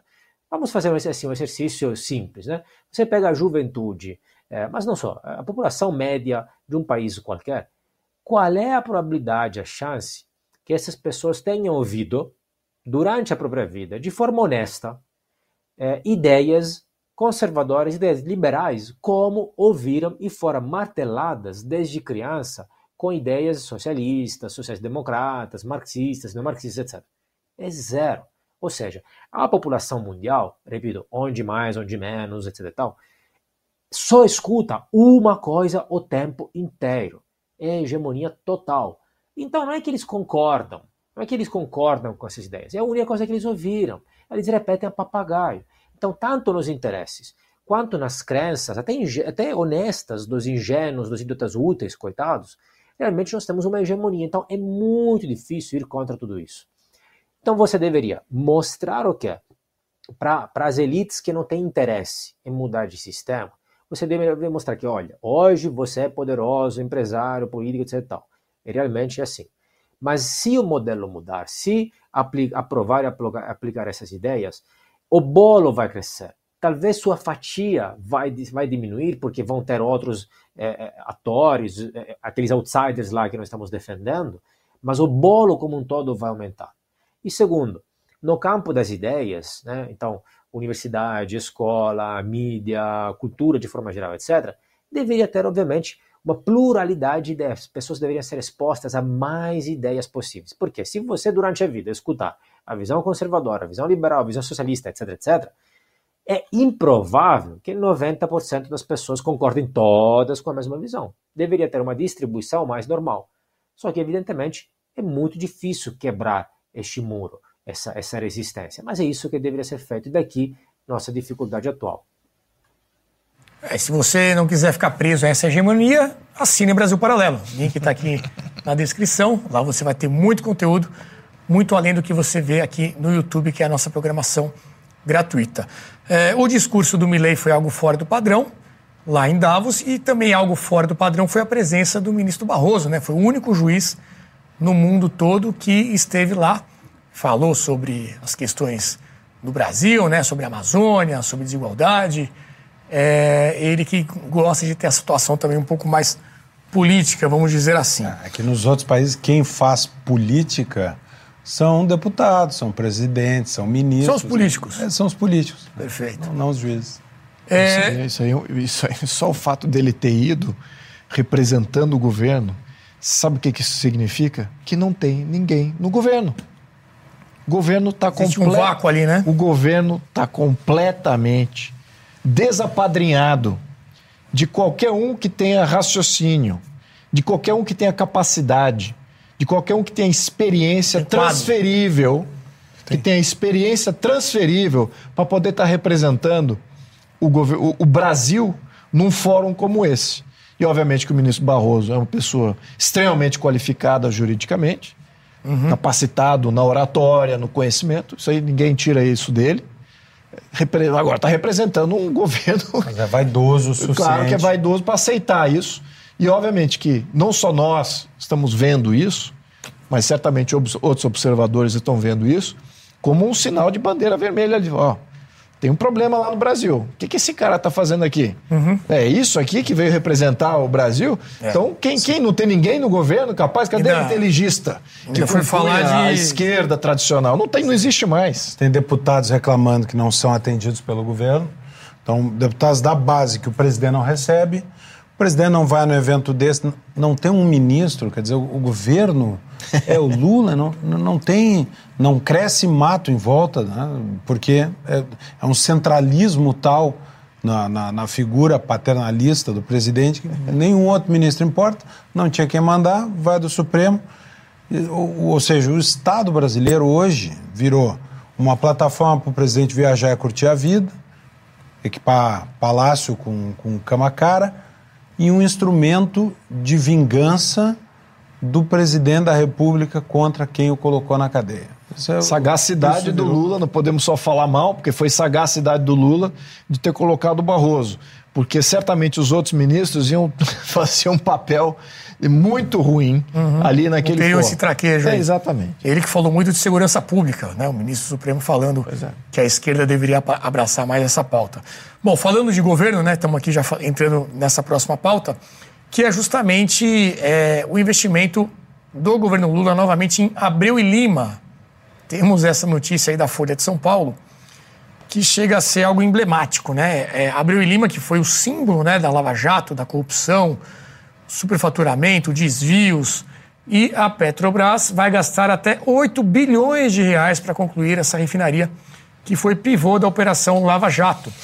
Paralisada desde 2015, né, quase 10 anos aí, a obra de Abreu e Lima já custou cerca de 90 bilhões de reais. A estatal diz que o projeto é viável e que haverá lucro. Christian Lobauer, meu amigo, eu vou jogar essa bomba aí para você né? Vai dar certo? É. Olha, deixa eu só fazer um pequeno comentário na pergunta anterior para os meus amigos. Vocês imaginem um juiz da Suprema Corte Americana ou um juiz da Corte Federal Alemã, se ele teria coragem de fazer o que o Barroso fez, ele ia ser simplesmente aniquilado da posição no dia seguinte. Não tinha nenhuma possibilidade de acontecer. Aqui não, aqui ele para todos os jornais, todo mundo bate palma e tal. Olha, esse negócio de Abreu e Lima, o, o, Renato, é um escárnio. Isso daí não é 2015 o problema. Isso daí, para quem se lembra, é aquela aliança do Lula com Chaves. Eles iam fazer a refinaria Brasil e Venezuela. A Venezuela nunca pôs um tostão. O BNDES financiou um pedaço. Eu nem sabia que tinha chegado a 90, porque eu acompanho isso desde o começo. 90 bi. Isso aí, se eu não estou enganado, o primeiro orçamento para a conclusão era 12 bi, uma coisa assim. Isso é uma verdadeira, isso é uma brincadeira de mau gosto. Isso daí é uma provocação, entende? Isso é um ralo de dinheiro público. E tá aí, tá aí. É um negócio assim, a Petrobras, quem entende de energia, falou que não é necessário, não faz sentido, e quem acompanha simplesmente a história recente do Brasil não sabe nem o que dizer. Eu fico sem saber o que dizer. Só para explicar para a moçada que nasceu ontem, que não sabe o que é isso, que isso aí é um problema assim, é um daqueles escândalos homéricos, históricos da, história recente, e um governo que toma uma decisão dessa é, é para você realmente é aquilo que o Marcel falou. Vamos tentar resistir, porque não há o que dizer. O que dizer. Não sei se você vai falar da política industrial agora ou depois, mas tem uma relação de uma coisa com a outra. Pois é, e o Lula fez um discurso lá na apresentação desse plano né, de novos investimentos e falou, inclusive, algo que também gerou muita polêmica, que foi uma suposta combinação entre a justiça brasileira lá na época da Lava Jato, que obviamente o foco das pessoas é essa lembrança né, da, da questão de Abreu Lima, e disse que haveria uma combinação entre a justiça brasileira e o Departamento de Justiça americano para minar a Petrobras, porque supostamente os americanos não gostariam de ver uma Petrobras forte. Vamos assistir esse trecho aí. Quando eu deixei a presidência da República, eu tive as contas dos meus oito anos de governo aprovada por unanimidade no Tribunal de Contas e aprovada pelo Congresso Nacional. Somente cinco anos depois, cinco anos depois, começou o processo de denúncia contra Petrobras. Mas eu vou dizer uma coisa como presidente da República desse país. Tudo o que aconteceu nesse país foi uma mancomunação entre alguns juízes desse país, alguns procuradores desse país, subordinados ao Departamento de Justiça dos Estados Unidos, que queriam e nunca aceitaram o Brasil ter uma empresa como a Petrobras. Eles não queriam que a gente tivesse a Petrobras em 1953. Ricardo Gomes, duas coisas para você comentar. O que ele falou, né? E ver o Lula com esse uniforme novamente também, é, né? Bem. Tá, tá, começando a ficar. Tá, tá começando a aparecer o Maduro, o Chaves, que gosta de usar essas. É,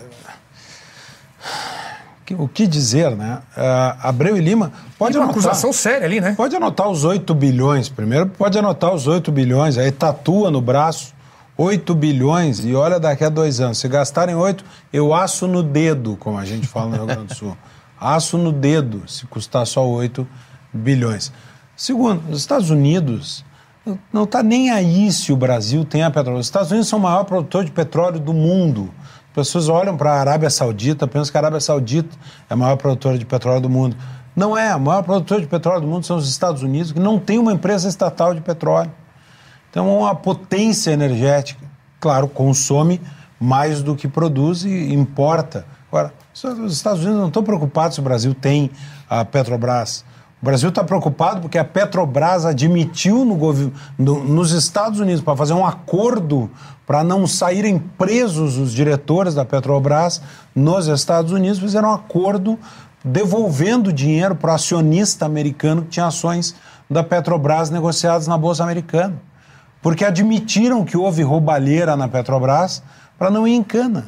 Isso foi o que aconteceu. Agora, o presidente, o Lula está criando, como o Maduro gosta de fazer, uma realidade paralela, vestida num, num, num, num uniforme de, de, de, petroleiro, que nunca foi, né? Mas está criando uma realidade paralela, um discurso paralelo, uh, ilusório. Abreu e Lima não, não operou, operou quando operou operou com prejuízo, custa mais cara a operação do que o resultado que ela produz, estão saqueando a população brasileira. A, a, aí é, a imagem do acordo, ó. Aí, isso ó. aí é o documento da Petrobras, né, admitindo o roubo, fazendo um acordo com a justiça americana. A, a Petrobras lançou no balanço perdas decorrentes de corrupção. A diretoria da Petrobras assinou embaixo, sim, nós teve corrupção.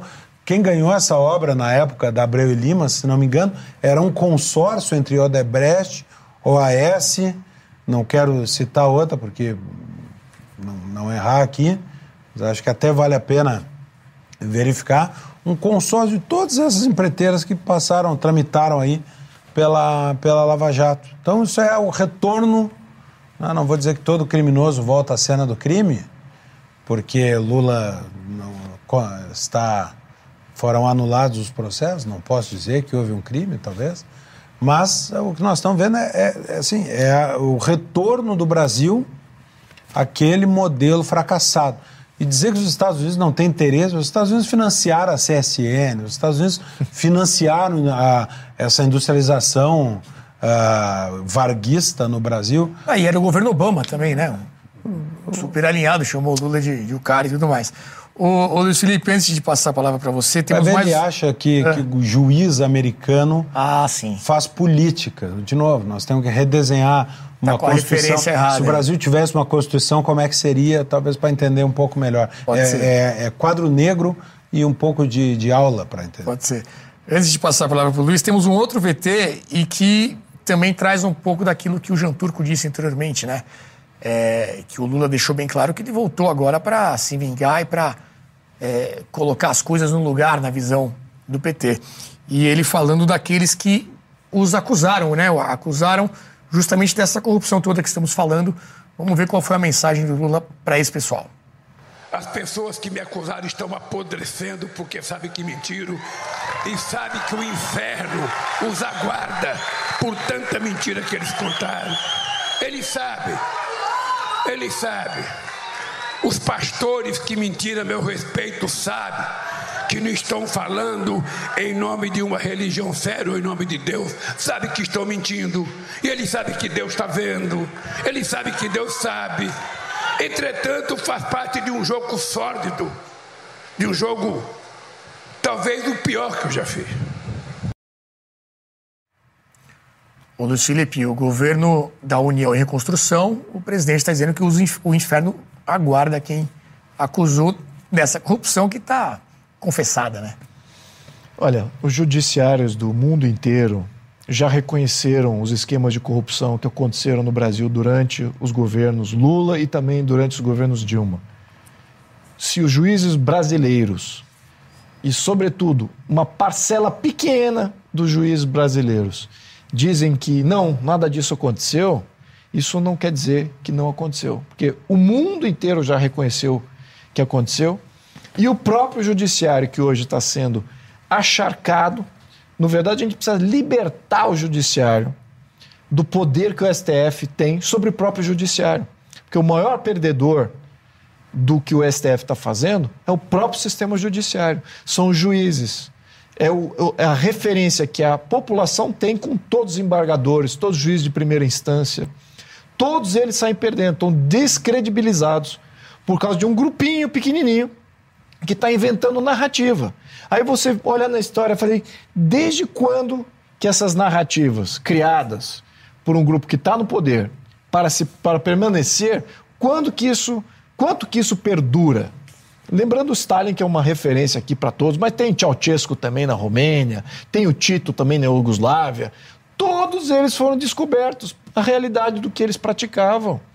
Todos, sistematicamente pelo próprio sistema soviético até. Khrushchev, quando ele sobe, após Stalin, fez uma grande limpeza, uma grande devassa, porque o Stalin também perseguia os seus próprios apoiadores, fez até cerceamento de palavra contra sindicatos, grupos trabalhistas e a, e a esquerda de fato comunista, ele, ele, ele perseguiu todos eles. Mandou matar o Kirov. Mas, fora outros vários grandes líderes é, do, do, do comunismo.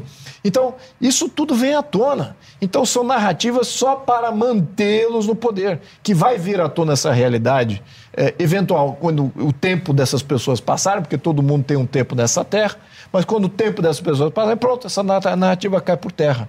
Então, é isso que eu estou vendo. É uma mentira ativa de um governo que está querendo se permanecer de uma maneira totalmente propagandista. E isso significa grande ilegitimidade, grande fraqueza. E olha, vou até dar aqui para terminar esse comentário. E vou até dar um pouquinho de, de razão, mesmo assim, meio que é o meu contragosto. O Pacheco aqui, ele fez um discurso até né, no, no, STF, um, não sei se junto com o governo Lula, junto com os outros, mas uhum. ele falou uma coisa que, é, enviesadamente, eu concordo. Ele falou que, olha, um governo que tenha legitimidade não precisa exercer a força um governo que tenha legitimidade não precisa perseguir ninguém. Uhum. E o que a gente está vendo agora é exatamente o contrário. Estamos vendo um governo que Fraco. é vingativo, que quer perseguir, que quer ir atrás e, e neutralizar porque está fraco, está extremamente fraco. Enfim, deixo aqui meu ponto. Perfeito. É, vou colocar agora aqui uma sequência de notícias que falam muito sobre esse, essa aposta né, do governo na economia dirigida, né, na intervenção estatal ali é, de investimento, de foco da economia que a gente pode começar, que aumentou pela primeira vez em seis anos, ou seja, a gente vinha aí numa sequência de redução do número de funcionários, vamos colocar esse gráfico aí na tela. Desde o Temer. É, desde o Temer, né, que assumiu ali a presidência com a queda da Dilma, você vê uma linha descendente, né? É, primeiro, né, baixou bem nos anos de FHC, a partir da eleição do Lula, isso começa a sumir bastante. Vamos lá, desde o início, né? Collor diminui bastante, depois sobe um pouquinho no Itamar, vai diminuindo com o Tucano FHC. Quando o Lula assume, é uma curva bem ascendente, os oito anos de Lula, depois a Dilma.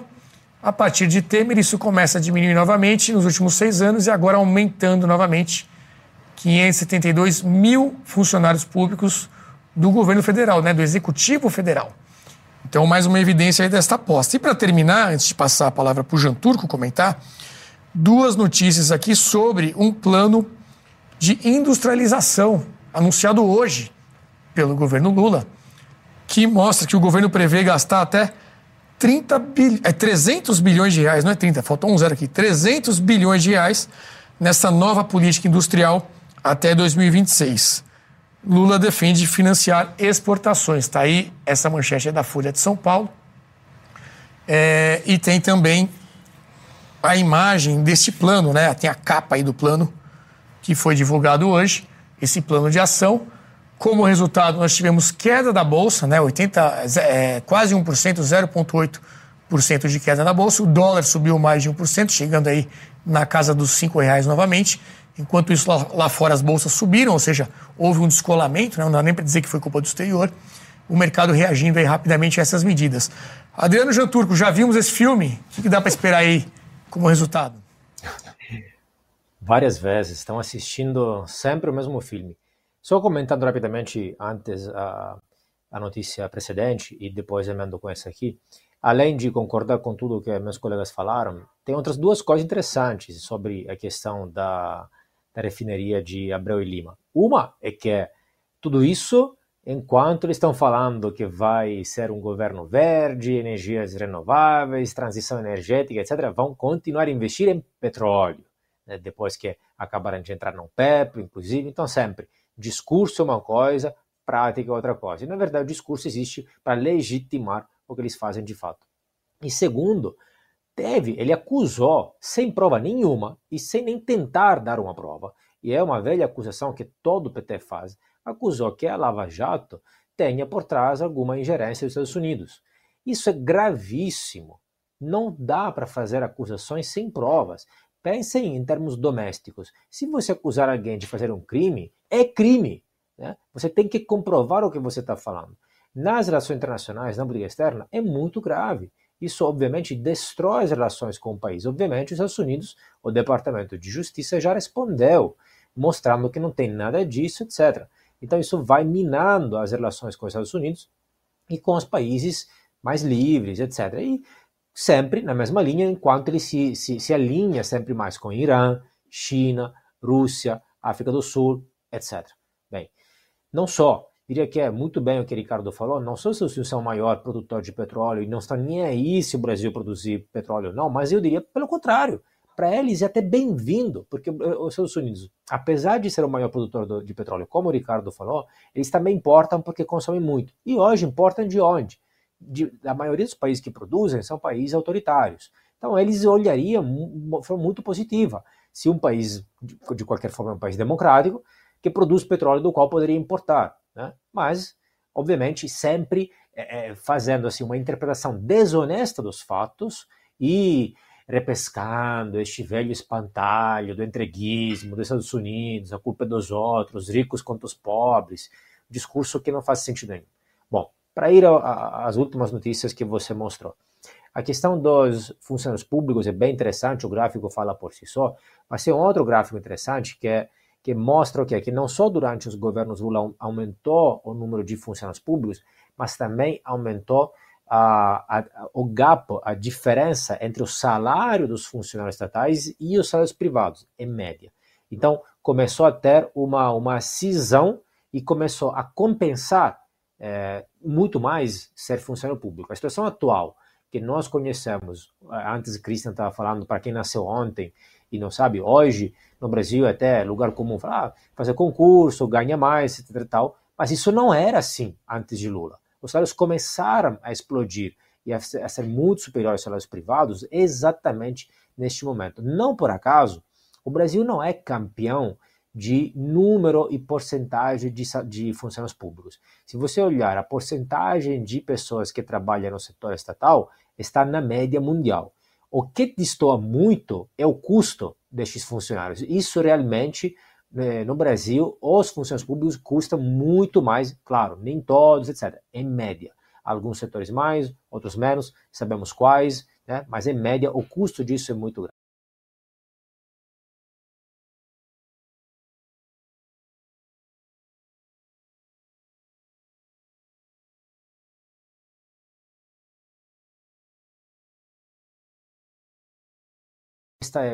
Estado e empresários têm no mundo inteiro, etc. Tem no mundo inteiro? Tem. Só que é também uma questão de intensidade. Só para dar os números aqui, né? Então, vamos lá. O índice da liberdade econômica da Heritage Foundation mostra que o Brasil não tem liberdade econômica nenhuma. O Brasil está na, na posição 127 entre 180 países. É uma economia muito, muito pouco livre. está entre os países quase uh, mostly unfree, uh, majoritariamente não livres, né, principalmente não livres. Países livres são países como Singapura, Suíça, Nova Zelândia, Estônia, Holanda, Dinamarca, Suécia, os países escandinavos, que apesar de muitos mitos repetidos, não são países com uma, com uma presença forte do Estado, números à mão, não é opinião. As pessoas citam a carga tributária, mas a carga tributária é um, uma entre várias variáveis. E outra, são países já ricos, que depois de ter ficado ricos, têm uma carga tributária alta. Não ficaram ricos com carga tributária alta, até porque não dá. Né? Então, o Brasil tem muito mais conluio entre big business e big government que a média mundial, sim. Né? E o ponto do planejamento é o seguinte: muitas pessoas pensam, e termino, mas como é que cresce se não tiver planejamento? Mito. É errado, é exatamente o contrário. Um país não precisa do enésimo planejamento central, planejamento central compulsório. Isso aí é estilo União Soviética, os planos quinquenais do regime e da ditadura soviética. Deram o quê? Deram super errado, evidentemente. É exatamente o contrário. Já essa fórmula foi testada várias vezes. Se tivesse dado certo, já o Brasil teria uma renda da Suíça. É o campeão de planos nacionais. É exatamente o contrário. Um país cresce de baixo para cima, de forma espontânea, com pequenos empresários, comerciantes, todos nós, eh, leigos, cidadãos, produzindo, cada um se coordenando e interagindo entre nós através da demanda, da oferta e por um sistema de tentativas e erros, onde cada um de nós sabe o que é melhor para si, tenta, investe, empreende, eh, cria um produto, inova e vão emergindo as, os melhores produtos, as melhores técnicas, os, melhores serviços, etc., que vão satisfazer os clientes e vão gradualmente sair do mercado as piores experiências, os piores produtos, os piores empreendedores, etc. É, crescimento não se faz de cima para baixo, com alguns poucos técnicos e burocratas iluminados que guiam as sortes do país como se, como se tivesse 200 milhões de ineptos. É exatamente o contrário. Essa é uma receita que deu errado no mundo inteiro e vai dar errado aqui também. E não é uma visão mainstream normal na ciência econômica, é uma visão superada, empiricamente demonstrada que está errado. E para juntar com o discurso que eu estava falando antes, qual é a gravidade da coisa? Que as pessoas só viram isso o tempo inteiro, a vida toda. Então as pessoas acham que é isso porque escutaram só isso o, tempo inteiro. Elas não ouviram de forma honesta a visão liberal e essa visão aqui, e a visão social-democrata. Nem os sociais-democratas concordam com isso. Nem Keynes concorda com essa ideia de planejamento central, Estado empreendedor, etc. Então você pode ser muito bem de esquerda, pensar nos pobres e todas essas coisas bonitas que você quer, sem ser pró-planejamento central compulsório. Isso tudo tem um custo, né? A gente botou aí o número dos bilhões isso precisa ser custeado com tributos. O Jean Turco comentou sobre os tributos. E aí nós recuperamos aqui uma promessa de campanha do Lula falando sobre imposto de renda. O que, que ele dizia na época? Que iria isentar de imposto de renda quem ganha até 5 mil reais. Temos aí na tela essa imagem. É, isso foi ainda em 2022, né? Em outubro de 2022, 21 de outubro. Quem ganha até 5 mil reais não vai mais pagar imposto de renda. Vamos parar de descontar o imposto de gente de classe média e cobrar dos muito ricos. O que tivemos de notícia agora recentemente? A próxima imagem, que traz que, na verdade, os trabalhadores agora com renda de dois salários mínimos, ou seja, mais de R$ 2.640, vão voltar a pagar imposto de renda. Então, nós tivemos um aumento do salário mínimo e quem ganha mais de dois salários, já ali de menos de 2.700, já paga imposto muito contra aquilo que havia sido prometido, uma isenção de quase o dobro, né? 5 mil reais seria isento. Por quê? Porque o governo gasta muito, precisa arrecadar muito. Né? E essa aula de economia, acho que o Milley conseguiu dar, né, é. Ricardo? É, tá aí. É, o PT acredita nisso. O PT acredita no modelo de Estado em que o, o condutor do desenvolvimento econômico é o poder público. Isso é a, a aproximação de um modelo chinês. Né? Nós estamos vendo é o Brasil com Rússia, nosso bloco BRICS, né? Brasil, Rússia, Índia, China, agora Irã, Arábia Saudita e Venezuela. O Lula ficou com o ciúme dos amiguinhos, que o sonho dele era ter uma, uma um PDVSA, como o Maduro tem. ou ter a chave do gás para vender para a Europa, como a Rússia tem, ou ter o, o, minério da China sob o seu controle. Então, Abreu e Lima é para dar uma, uma reforçada no lado energético do governo. E esse plano é, o, é um modelo de, de que o PT acredita, o PT acredita nisso. Esses planos de 50 anos em 5, em que nós vamos construir, nós vamos destinar o futuro da nação, nós vamos nós vamos industrializar como se a industrialização fosse uma consequência de uma política pública e não do investimento privado, do desenvolvimento tecnológico, da inovação que acontece no empreendedorismo. Então, é, o PT tem essa profunda. E eu até acredito que o Alckmin, nessa relação com os setores produtivos, ouviu lá as ânsias, os desejos de cada setor e está tentando atender todo mundo. Agora, tem um elemento político aqui que é o, o, o PT, o, o, socialista, ele acredita, no fundo, que todo capitalista é um corrupto esperando para ser comprado. Eles não têm nenhuma confiança, nenhuma crença, nenhum respeito pela atividade produtiva privada. Então, um processo desse é um processo também de, de uh, como Lula tratou o Congresso no seu primeiro mandato lá com, o mensalão. Ah, Lula dizia, são 300 picaretas. Vou comprar esses caras, vou governar, vou, vou ter o poder pela dominação da compra. Né? Isso também é um processo político de dominação uh, politicamente, de dominar politicamente a, força empresarial do Brasil. Então, é, é, esse, esse, é um pacote que não tem como dar certo. Não tem como dar certo. Uma das, para as pessoas terem uma noção, uma das medidas que eles estão lançando é a tal da, da margem de preferência. O que é a margem de preferência? O poder público, quando vai fazer uma compra, uma licitação, ele tem uma margem de até 10%. Se um produto brasileiro igual ao importado custar até 10% mais caro, o governo brasileiro tem que comprar o, tem que comprar o produto mais caro porque é feito no Brasil. Em alguns casos específicos, essa margem é de 20%. Nós, cidadãos, pagamos imposto, vamos pagar 20% a mais num produto, porque o governo decidiu que não quer comprar importado, só quer comprar a indústria nacional. Esses 300 bilhões vão ser canalizados para as empresas de amigos do rei, como sempre aconteceu na história do Brasil. E, esse é o, é o, é o capitalismo de Estado ou capitalismo de acesso. Se dá bem quem tem acesso ao cofre do governo. O resto vai pagar imposto e se chiar Só um comentário para falar dessas compras governamentais. Na, nessa reforma tributária que infelizmente passou no Congresso, tivemos que até lutar. Eu, particularmente, levantei esse item para que as compras governamentais fossem sem imposto. Porque você está comprando de um lado e pagando para o mesmo bolso. então veja que as compras governamentais, até esse momento, até hoje, Nesse momento ainda, a, a reforma tributária, espero que não entre em, em, processo de implementação, mas até esse momento, até hoje, todas as compras governamentais, eles pagam imposto. É, então, é o Chaves comprando churros. Exatamente. Então você está tirando de um bolso, colocando do outro, fazendo esse vai e volta do dinheiro público. Seria muito bom para todo mundo se o governo comprasse sem imposto, compraria mais das, da indústria nacional, porque de fato os preços não teria a, a incutido uhum. o imposto ali. Então, a indústria nacional como um todo estaria mais competitiva, compraria em volumes maiores e até gastaria menos. Mas esse bom senso a gente não pode contar é, com o governo é, nunca. É tem uma mentira que talvez o Lobauer explique melhor do que eu, não quero passar a, a, a distribuir a palavra aqui para o uhum. Renato. Nós temos que correr para a pauta, vamos mas lá. Mas o, o, gasto, o gasto público ele é computado no PIB.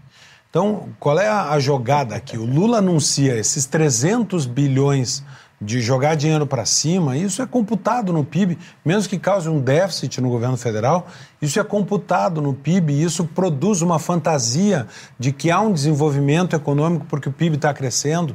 Então, comprar barato é ruim para o governo. Bom. Tem que comprar caro pra, porque aparece na conta do PIB. É. Só que isso é insustentável. Isso faz uma, o velho voo de galinha, uma bolha, né? ou que os austríacos chamavam de boom and burst. Gera mau investimento, gera uma sensação de que a economia está crescendo, mas essa conta nós vamos pagar ali na frente. Desculpa, porque... Renato, eu preciso fazer um último comentário. Vamos lá. só para entendo aqui, eu quero dar tempo a todos, mas a gente sei que você quer mudar Você ó, quem fica remoto se dá mal, gente. Vocês têm que ficar aqui no estúdio com a gente. Pra cá. Perderam o espaço aqui para o nosso grande amigo. Me meti no programa. É, não, foi muito bem-vinda a sua vinda aqui. É, só no, nesse plano nacional. O que está óbvio, tem os objetivos daquele plano nacional de neoindustrialização, seja lá o que, nova narrativa, novo termo aí que eles estão jogando. Mas tem objetivos ali.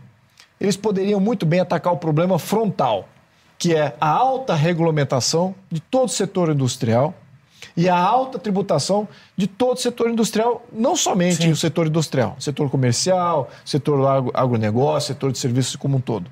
Muito bem. Poderia atacar isso, desregulamentando e tributando, baixando alíquotas, só que não é nada disso.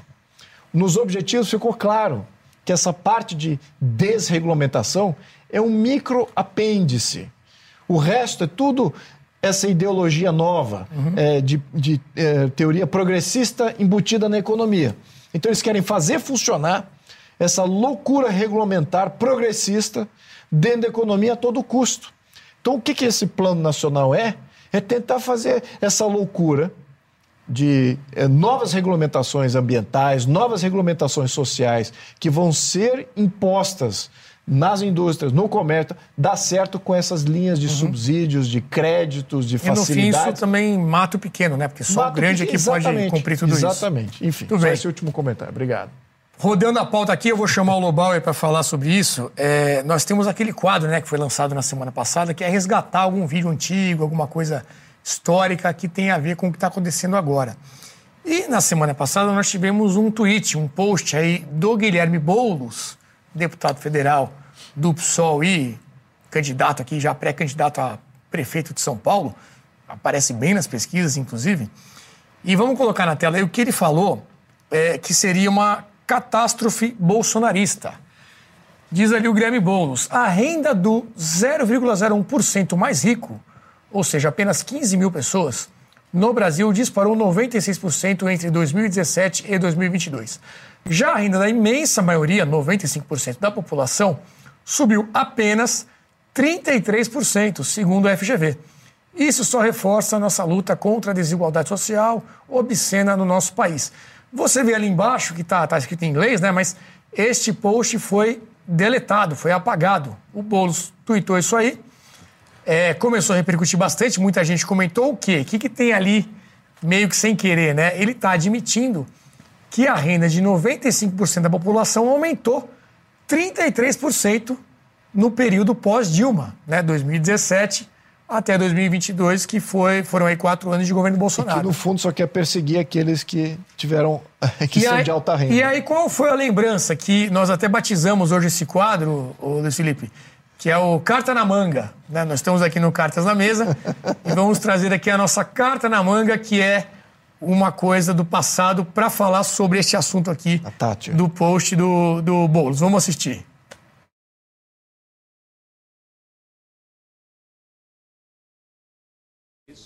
Achieved substantial success. The economy. There is, there is one statistic that I understand is not, however, challengeable, and that is that over her 11 years, the gap between the richest 10% and the poorest 10% in this country has widened substantially.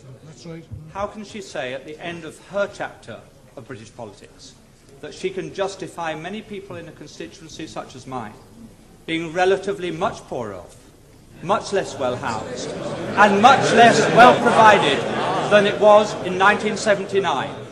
Surely she accepts that is not a record that she or any Prime Minister can be proud of. Mr. Speaker, all levels of income are better off than they were in 1979. But what the honourable member is saying is that he would rather the poor were poorer, provided the rich were less rich.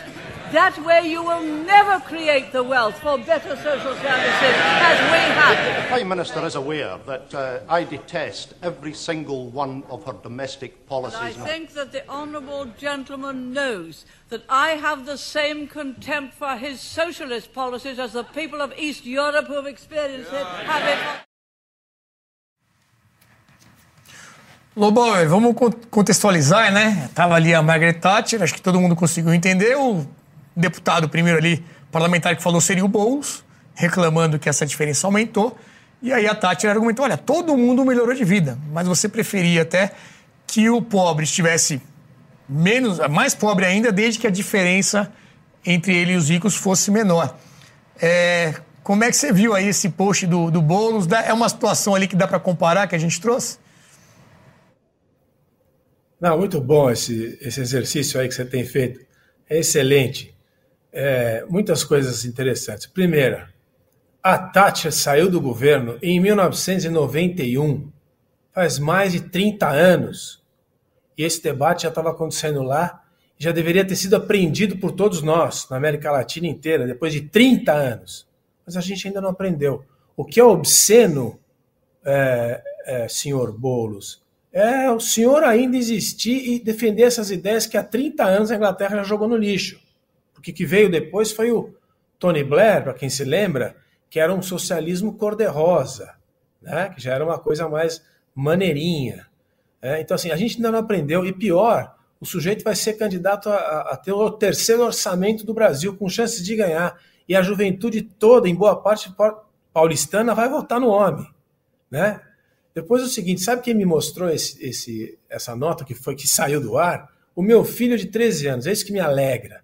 Porque ele me chamou a atenção e falou: olha aqui, ele não reconheceu que 33, o aumento de 33% nas classes mais baixas. Então, assim, é um negócio, Renato, assustador, como a gente ficou para trás. Você entende?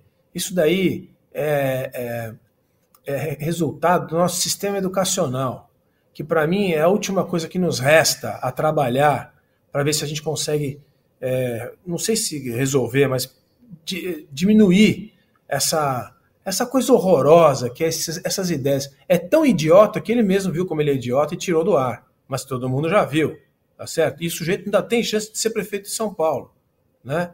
Então, assim, o que a gente tem que fazer é tirar isso das escolas, porque isso daí o que está embutido nesse argumento, e no argumento do deputado lá do parlamento uh, inglês, está nas escolas brasileiras, em todos os níveis. Então a gente está sendo educado com essas ideias estúpidas de que você tem que tá, você tem que tirar dos ricos para dar para os pobres, a política do Robin Hood, né? Isso não funciona, não, nunca funcionou, não funciona, não vai funcionar. A mesma coisa para a política industrial, se me permite, que o tempo vai acabar, não posso deixar a oportunidade é, essa política industrial que está, está se cantando aí, ela não deu certo, não, não, dá, não vai dar certo, nunca vai dar certo no Brasil. Essa política industrial, é, a única política industrial que o Brasil precisa é a seguinte, a coisa que eles nunca vão fazer, que é reduzir imposto, melhorar a infraestrutura, reduzir o custo do trabalho, investir no capital humano, no capital humano e na tecnologia e liberalizar os processos produtivos. Tudo isso que eu falei agora, o governo nesse primeiro ano fez ao contrário. Ouviram falar em imposto sindical? Já ouviram falar em desoneração da folha que vai ser revertida ou estão tentando reverter? Ouviram falar em algum investimento em infraestrutura que não seja o PAC, que não tem de onde tirar? É o que o Ricardo falou agora. Eles apresentam um plano lindo, com bilhões e bilhões, não sabem de onde vai sair. Esses 300 bi aí, BNDES, olhe lá, não se sabe como vai fazer é financiamento para conteúdo nacional. Conteúdo nacional nunca deu certo. Nem na época do crescimento em massa forçada dos anos 70 deu certo. E olha que aquela época fazia sentido. Então é um negócio tão surreal, tão surreal, que assim, é o que a gente falou o programa inteiro. Volta ao Marcel. Vamos acreditar que esse negócio vai ruir em tempo da gente poder é, trabalhar para reverter, porque é surreal. Política industrial com esse perfil é realmente para deixar qualquer cristão maluco. Jean Turco, você que acompanha muito também esse assunto aí das narrativas, né? Essa é uma típica delas, né? Você foca ali na desigualdade, não olha o número absoluto, pega ali a porcentagem e o Boulos acabou se atrapalhando nessa, né? Olha, eu acho bem interessante, até profundo, na verdade. É profunda essa questão, porque é uma questão muito abordada na filosofia política. Né? Então, existem, obviamente, diferentes visões, mas duas grandes visões. Uma que acha que é tudo bem se acontecer isso, se os ricos ficarem ainda mais ricos, desde que os pobres também fiquem mais ricos, até sim proporções diferentes. E, o, e outra, e, e até é importante entender isso, até John Rawls, um dos maiores é, filósofos políticos e, e, ideólogos da esquerda mundial, né, social-democrata, é, progressista, etc., ele escreve abertamente, explicitamente, que é tudo bem se os ricos ficam mais ricos, desde que os pobres também fiquem mais ricos, mesmo se em proporções diferentes. Então, John Rawls, que é um dos maiores intelectuais é, dessa turma, fala isso. Isso mostra o, o, que eu venho falando sempre, que é o contrário. Este grupo aí, Bolos, PT, PSOL, etc e tal, e o que compõe, infelizmente, grande parte da opinião pública, não é social-democracia, não é esquerda normal, moderada, moderna de 2024. São ainda um bando de velhos marxistas e neomarxistas. Claro, marxismo barato, mas é isso. Não é, é, é isso. Então, assim, eu não acho que. Ele mesmo viu que escreveu, que escreveu uma cretinice, mas é o ponto que tirou. Não acho que ele, obviamente, seja infeliz que eh, os pobres tenham ficado 33% mais ricos, mas denota o quê? Que o ódio contra os ricos fala muito mais alto, é muito mais forte. Então o cara perde de vista que os pobres tenham ficado também mais ricos. É tanto tão forte o ódio para os ricos que o, o cara não enxerga nada. E é isso que acontece. Gente, acordem estudem, vejam diferentes pontos de vista, não baseiem sua visão de mundo, suas opiniões políticas no que políticos falam. Leiam filósofos, cientistas políticos, economistas, abram seus horizontes, vejam diferentes visões. Isso aí é coisa do passado e idiota.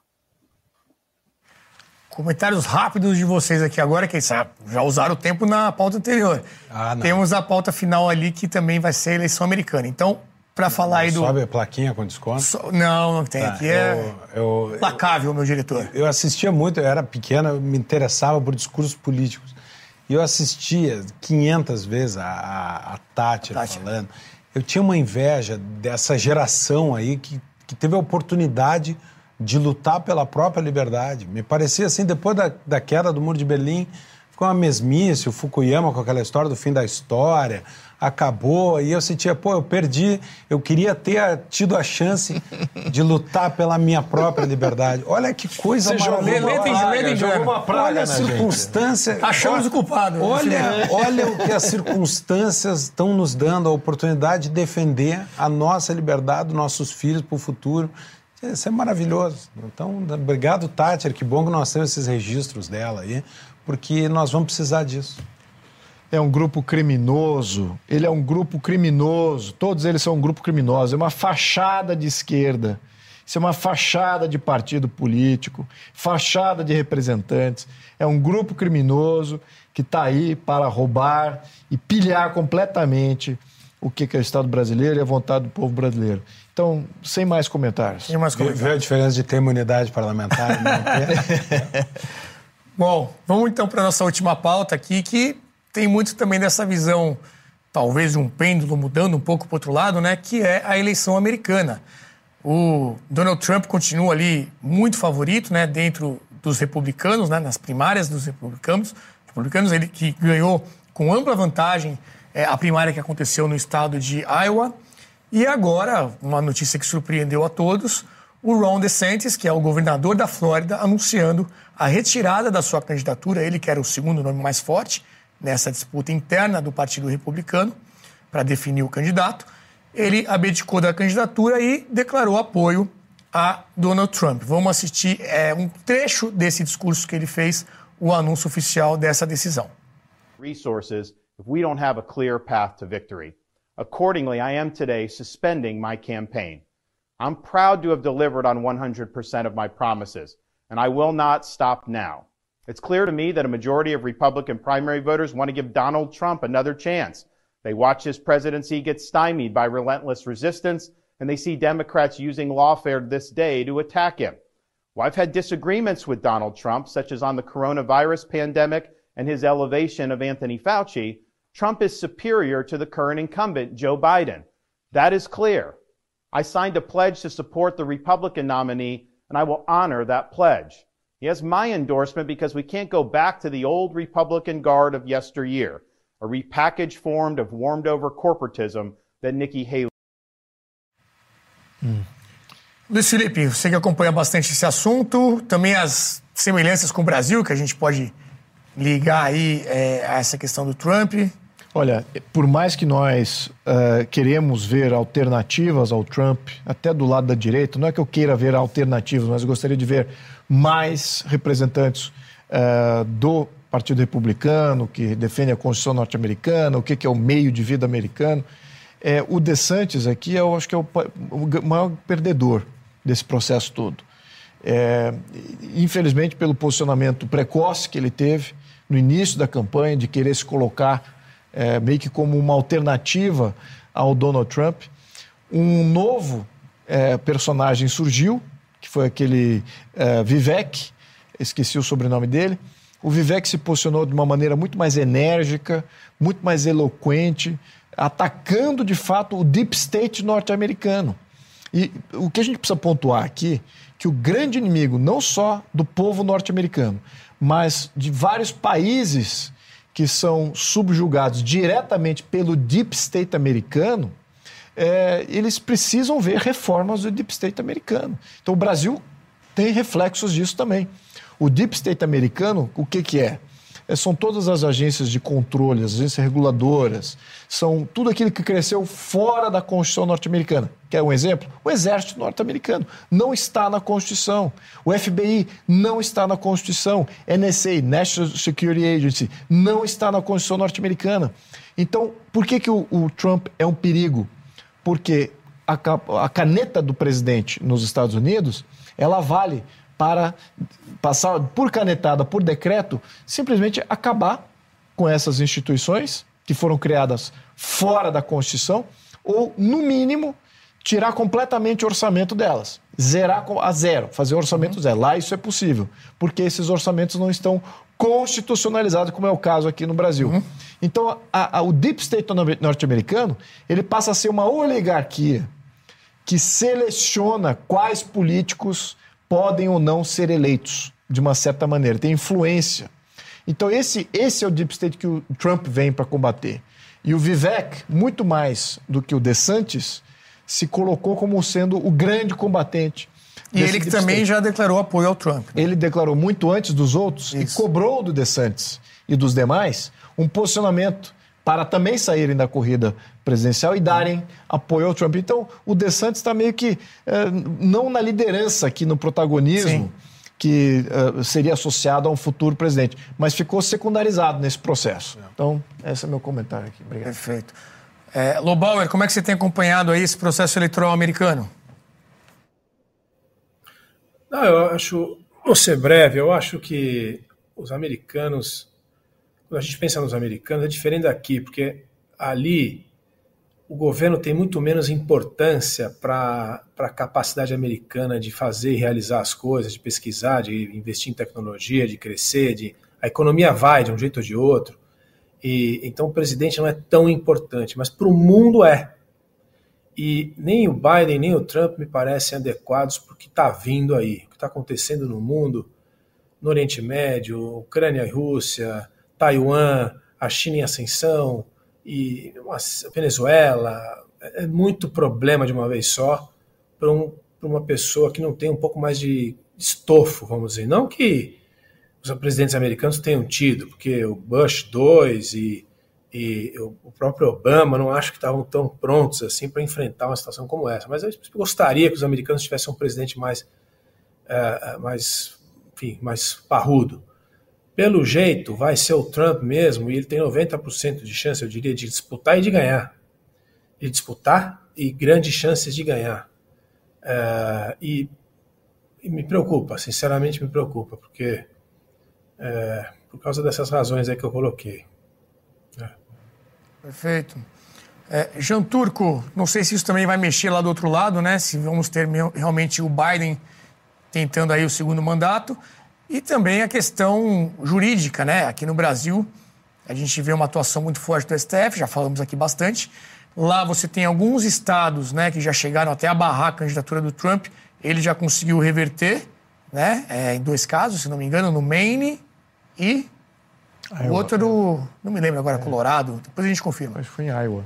É, como é que você vê isso também e essa questão da segurança jurídica né, dessa candidatura? Pois é, concordo com Lobauer. Ele tem chance de, de concorrer de ganhar. As, as pesquisas hoje mostram isso, ao ponto que exatamente se os democratas continuarem na, na ideia de candidatar, candidatar Biden, que inclusive já é muito velho, é, e senil, inclusive, não é só questão de idade mesmo, é senil mesmo, a derrota é quase certa. Então é possível que eles repensem essa candidatura. E concordo também com o Lobauer sobre assim, uma certa preocupação. Né? Também não gosto de nenhum dos dois. É, é, claro que é menos pior Trump que Biden, porque além de Biden, todo o aparato em conjunto que vem é, dessas ideias ainda neomarxistas, etc. E, afinal, isso mostra o que é que um pouco o que está acontecendo no Brasil, claro, com as devidas proporções, devidas diferenças, e no mundo, está acontecendo lá e de uma certa forma começou lá, né? Ou seja, há aquela aquela convergência típica democrática dos, das democracias liberais dos países ocidentais, onde você tem é, conservadores, liberais, sociais-democratas que convergem para o centro, uma alternância de poder entre conservadores, democratas e liberais, ou alguma mistura disso aí, hoje já não existe mais não, não por Trump, na verdade, Trump é mais o resultado disso, o efeito disso. Ou seja, é, não é nem pela presidência Obama, mas durante os anos de Obama houve uma polarização, uma extremização é, da esquerda democrata americana, não só na política, mas também muito na academia, na universidade, na cultura de forma geral, na mídia, etc. É, então houve essa polarização extra, essa extremização, e aí, obviamente, junto com o processo de desindustrialização, de desemprego, de imigração, etc., obviamente não é o único fator, aí houve uma reação, né, para toda ação existe uma reação, uma reação da direita e o surgimento de Trump, porque vale relembrar que inicialmente Trump, na carreira dele, ele era democrata, ele era filiado ao Partido Democrata. E quando ele foi para o Partido Conservador, inclusive foi porque numa palestra eh, Obama quase desafiou e ridiculizou uma possível candidatura de Trump. Trump, pelo perfil que tem psicológico, ele quis, não, agora eu vou mostrar, vou, vou, me, vou me candidatar e vou ganhar. Aí ele se candidatou com a direita, com os, os, os republicanos, e até lá teve um pequeno até grande terremoto, na verdade. Mudou o eixo de equilíbrio do Partido Republicano, que era mais conservador e virou algo diferente, era mais pró-livre mercado, ele colocou algumas pautas protecionistas entre os republicanos. Quando virou presidente, depois, por exemplo, aprovou algumas medidas protecionistas para proteger o aço, as indústrias de aço americanas, etc. Então, também teve uma mudança. Isso indica essa, esse gap crescente, essa polarização também lá, e não vejo é, uma luz no fim do túnel. Essa polarização e conflitos, ruídos, aparentemente na esfera geopolítica mundial vão continuar ainda por um tempo. Muito bem. E para terminar aqui o comentário do nosso convidado de hoje, Ricardo Gomes, que Pô. participou com a gente e que também é um cara que sabe tudo desse assunto, né? Eu não sei nada, estou aprendendo aqui, um prazer estar aqui. Uh, eu, primeiro, eu acho que o, o De Santos largou rápido demais. Foi no primeiro Queimou estado, a largada. Né? Ele, ele queimou a largada e desistiu rápido demais. Desistiu já na primeira pré no primeiro estado em que a prévia aconteceu. Uh, isso, o, o, processo de prévias lá, ele ao mesmo tempo em que mantém uma campanha no ar, os candidatos ficam aparecendo, eles vão a debates, eles ficam na mídia. Isso sempre dá uma certa vantagem para o partido que está fora do governo, porque fica fazendo um debate político, enquanto o presidente que defende o mandato está lá governando, não, tá, não tem adversários, não está indo a debates. Uh, esse, esse processo da prévia não vai acontecer. Também a prévia às vezes machuca o cara, porque uh, os seus próprios colegas de partido, para se destacar, terminam criticando. Então, isso ao mesmo tempo livra o Trump de uma crítica interna, mas também encerra um processo inicial de, de campanha. Uh, acho que o Partido Democrata vai ter que tirar um, um coelho da cartola, se fala talvez na, na Michelle Obama para enfrentar o Trump. E acho que o, o Jean Turco tocou num ponto extraordinário e verdadeiro, que é a, essa polarização que a gente está vendo aqui nos Estados Unidos também. Uh, ela começou nos Estados Unidos pela esquerda americana. A esquerda polarizou, radicalizou né, o, o, debate o, com Alinsky, com outros pensadores que, que propunham um, um, discurso radicalizado e isso provocou uma reação. Quanto a essa, esse protecionismo do Trump, é, eu acho que também tem um, um, um elemento de que o Trump talvez, pela primeira vez em muitos anos, os Estados Unidos enfrentam uma concorrência industrial de, de, com potencial de enfrentar os Estados Unidos. Esse nacionalismo do Trump é uma reação à migração da indústria do mundo inteiro para dentro da China. Uh, houve no, nos anos 80 uma preocupação com a indústria japonesa, os carros japoneses chegando nos Estados Unidos, uh, o videocassete, to, toda a tecnologia vinha do Japão, os, os videogames, né, Nintendo, era, tudo era japonês. Então, isso era uma ameaça, mas o Japão era um país aliado, um país amigo. Hoje, uh, os Estados Unidos enxergam no potencial industrial da China uma ameaça e o Trump reage a isso com uma dose de nacionalismo que é estranha até para o Partido Republicano. Estou dizendo isso porque uh, isso vai estar tá na, na, na, pauta uh, da eleição, mas é fato que Trump vai ser o candidato do Partido Republicano se o Judiciário não impedir Trump de concorrer. Né? Eu até brinquei no, no Magna Carta essa semana, se o Trump for preso antes da eleição, vai ser muito divertido a gente ver no Brasil aqui a esquerda fazer um malabarismo para dizer que o sujeito que foi preso não pode ser presidente. Né? Então vamos, vamos ver o que vai acontecer lá, a seguir cenas do próximo capítulo dessa eleição americana. Muito bem. E se por algum acaso você ainda não viu nenhum Magna Carta, né, o programa aqui do Ricardo Gomes, é só procurar aqui na nossa playlist do YouTube. Todas as quintas-feiras, às 20 horas, o programa do Ricardo. Tem lá uma lista já de um, uns bons programas, né, Ricardo? E hoje ele que está aqui em São Paulo participando com a gente do nosso Cartas na Mesa. Pessoal, queria agradecer aí a grande audiência que tivemos no programa de hoje. Eu avisei no início, né? Estava recheado.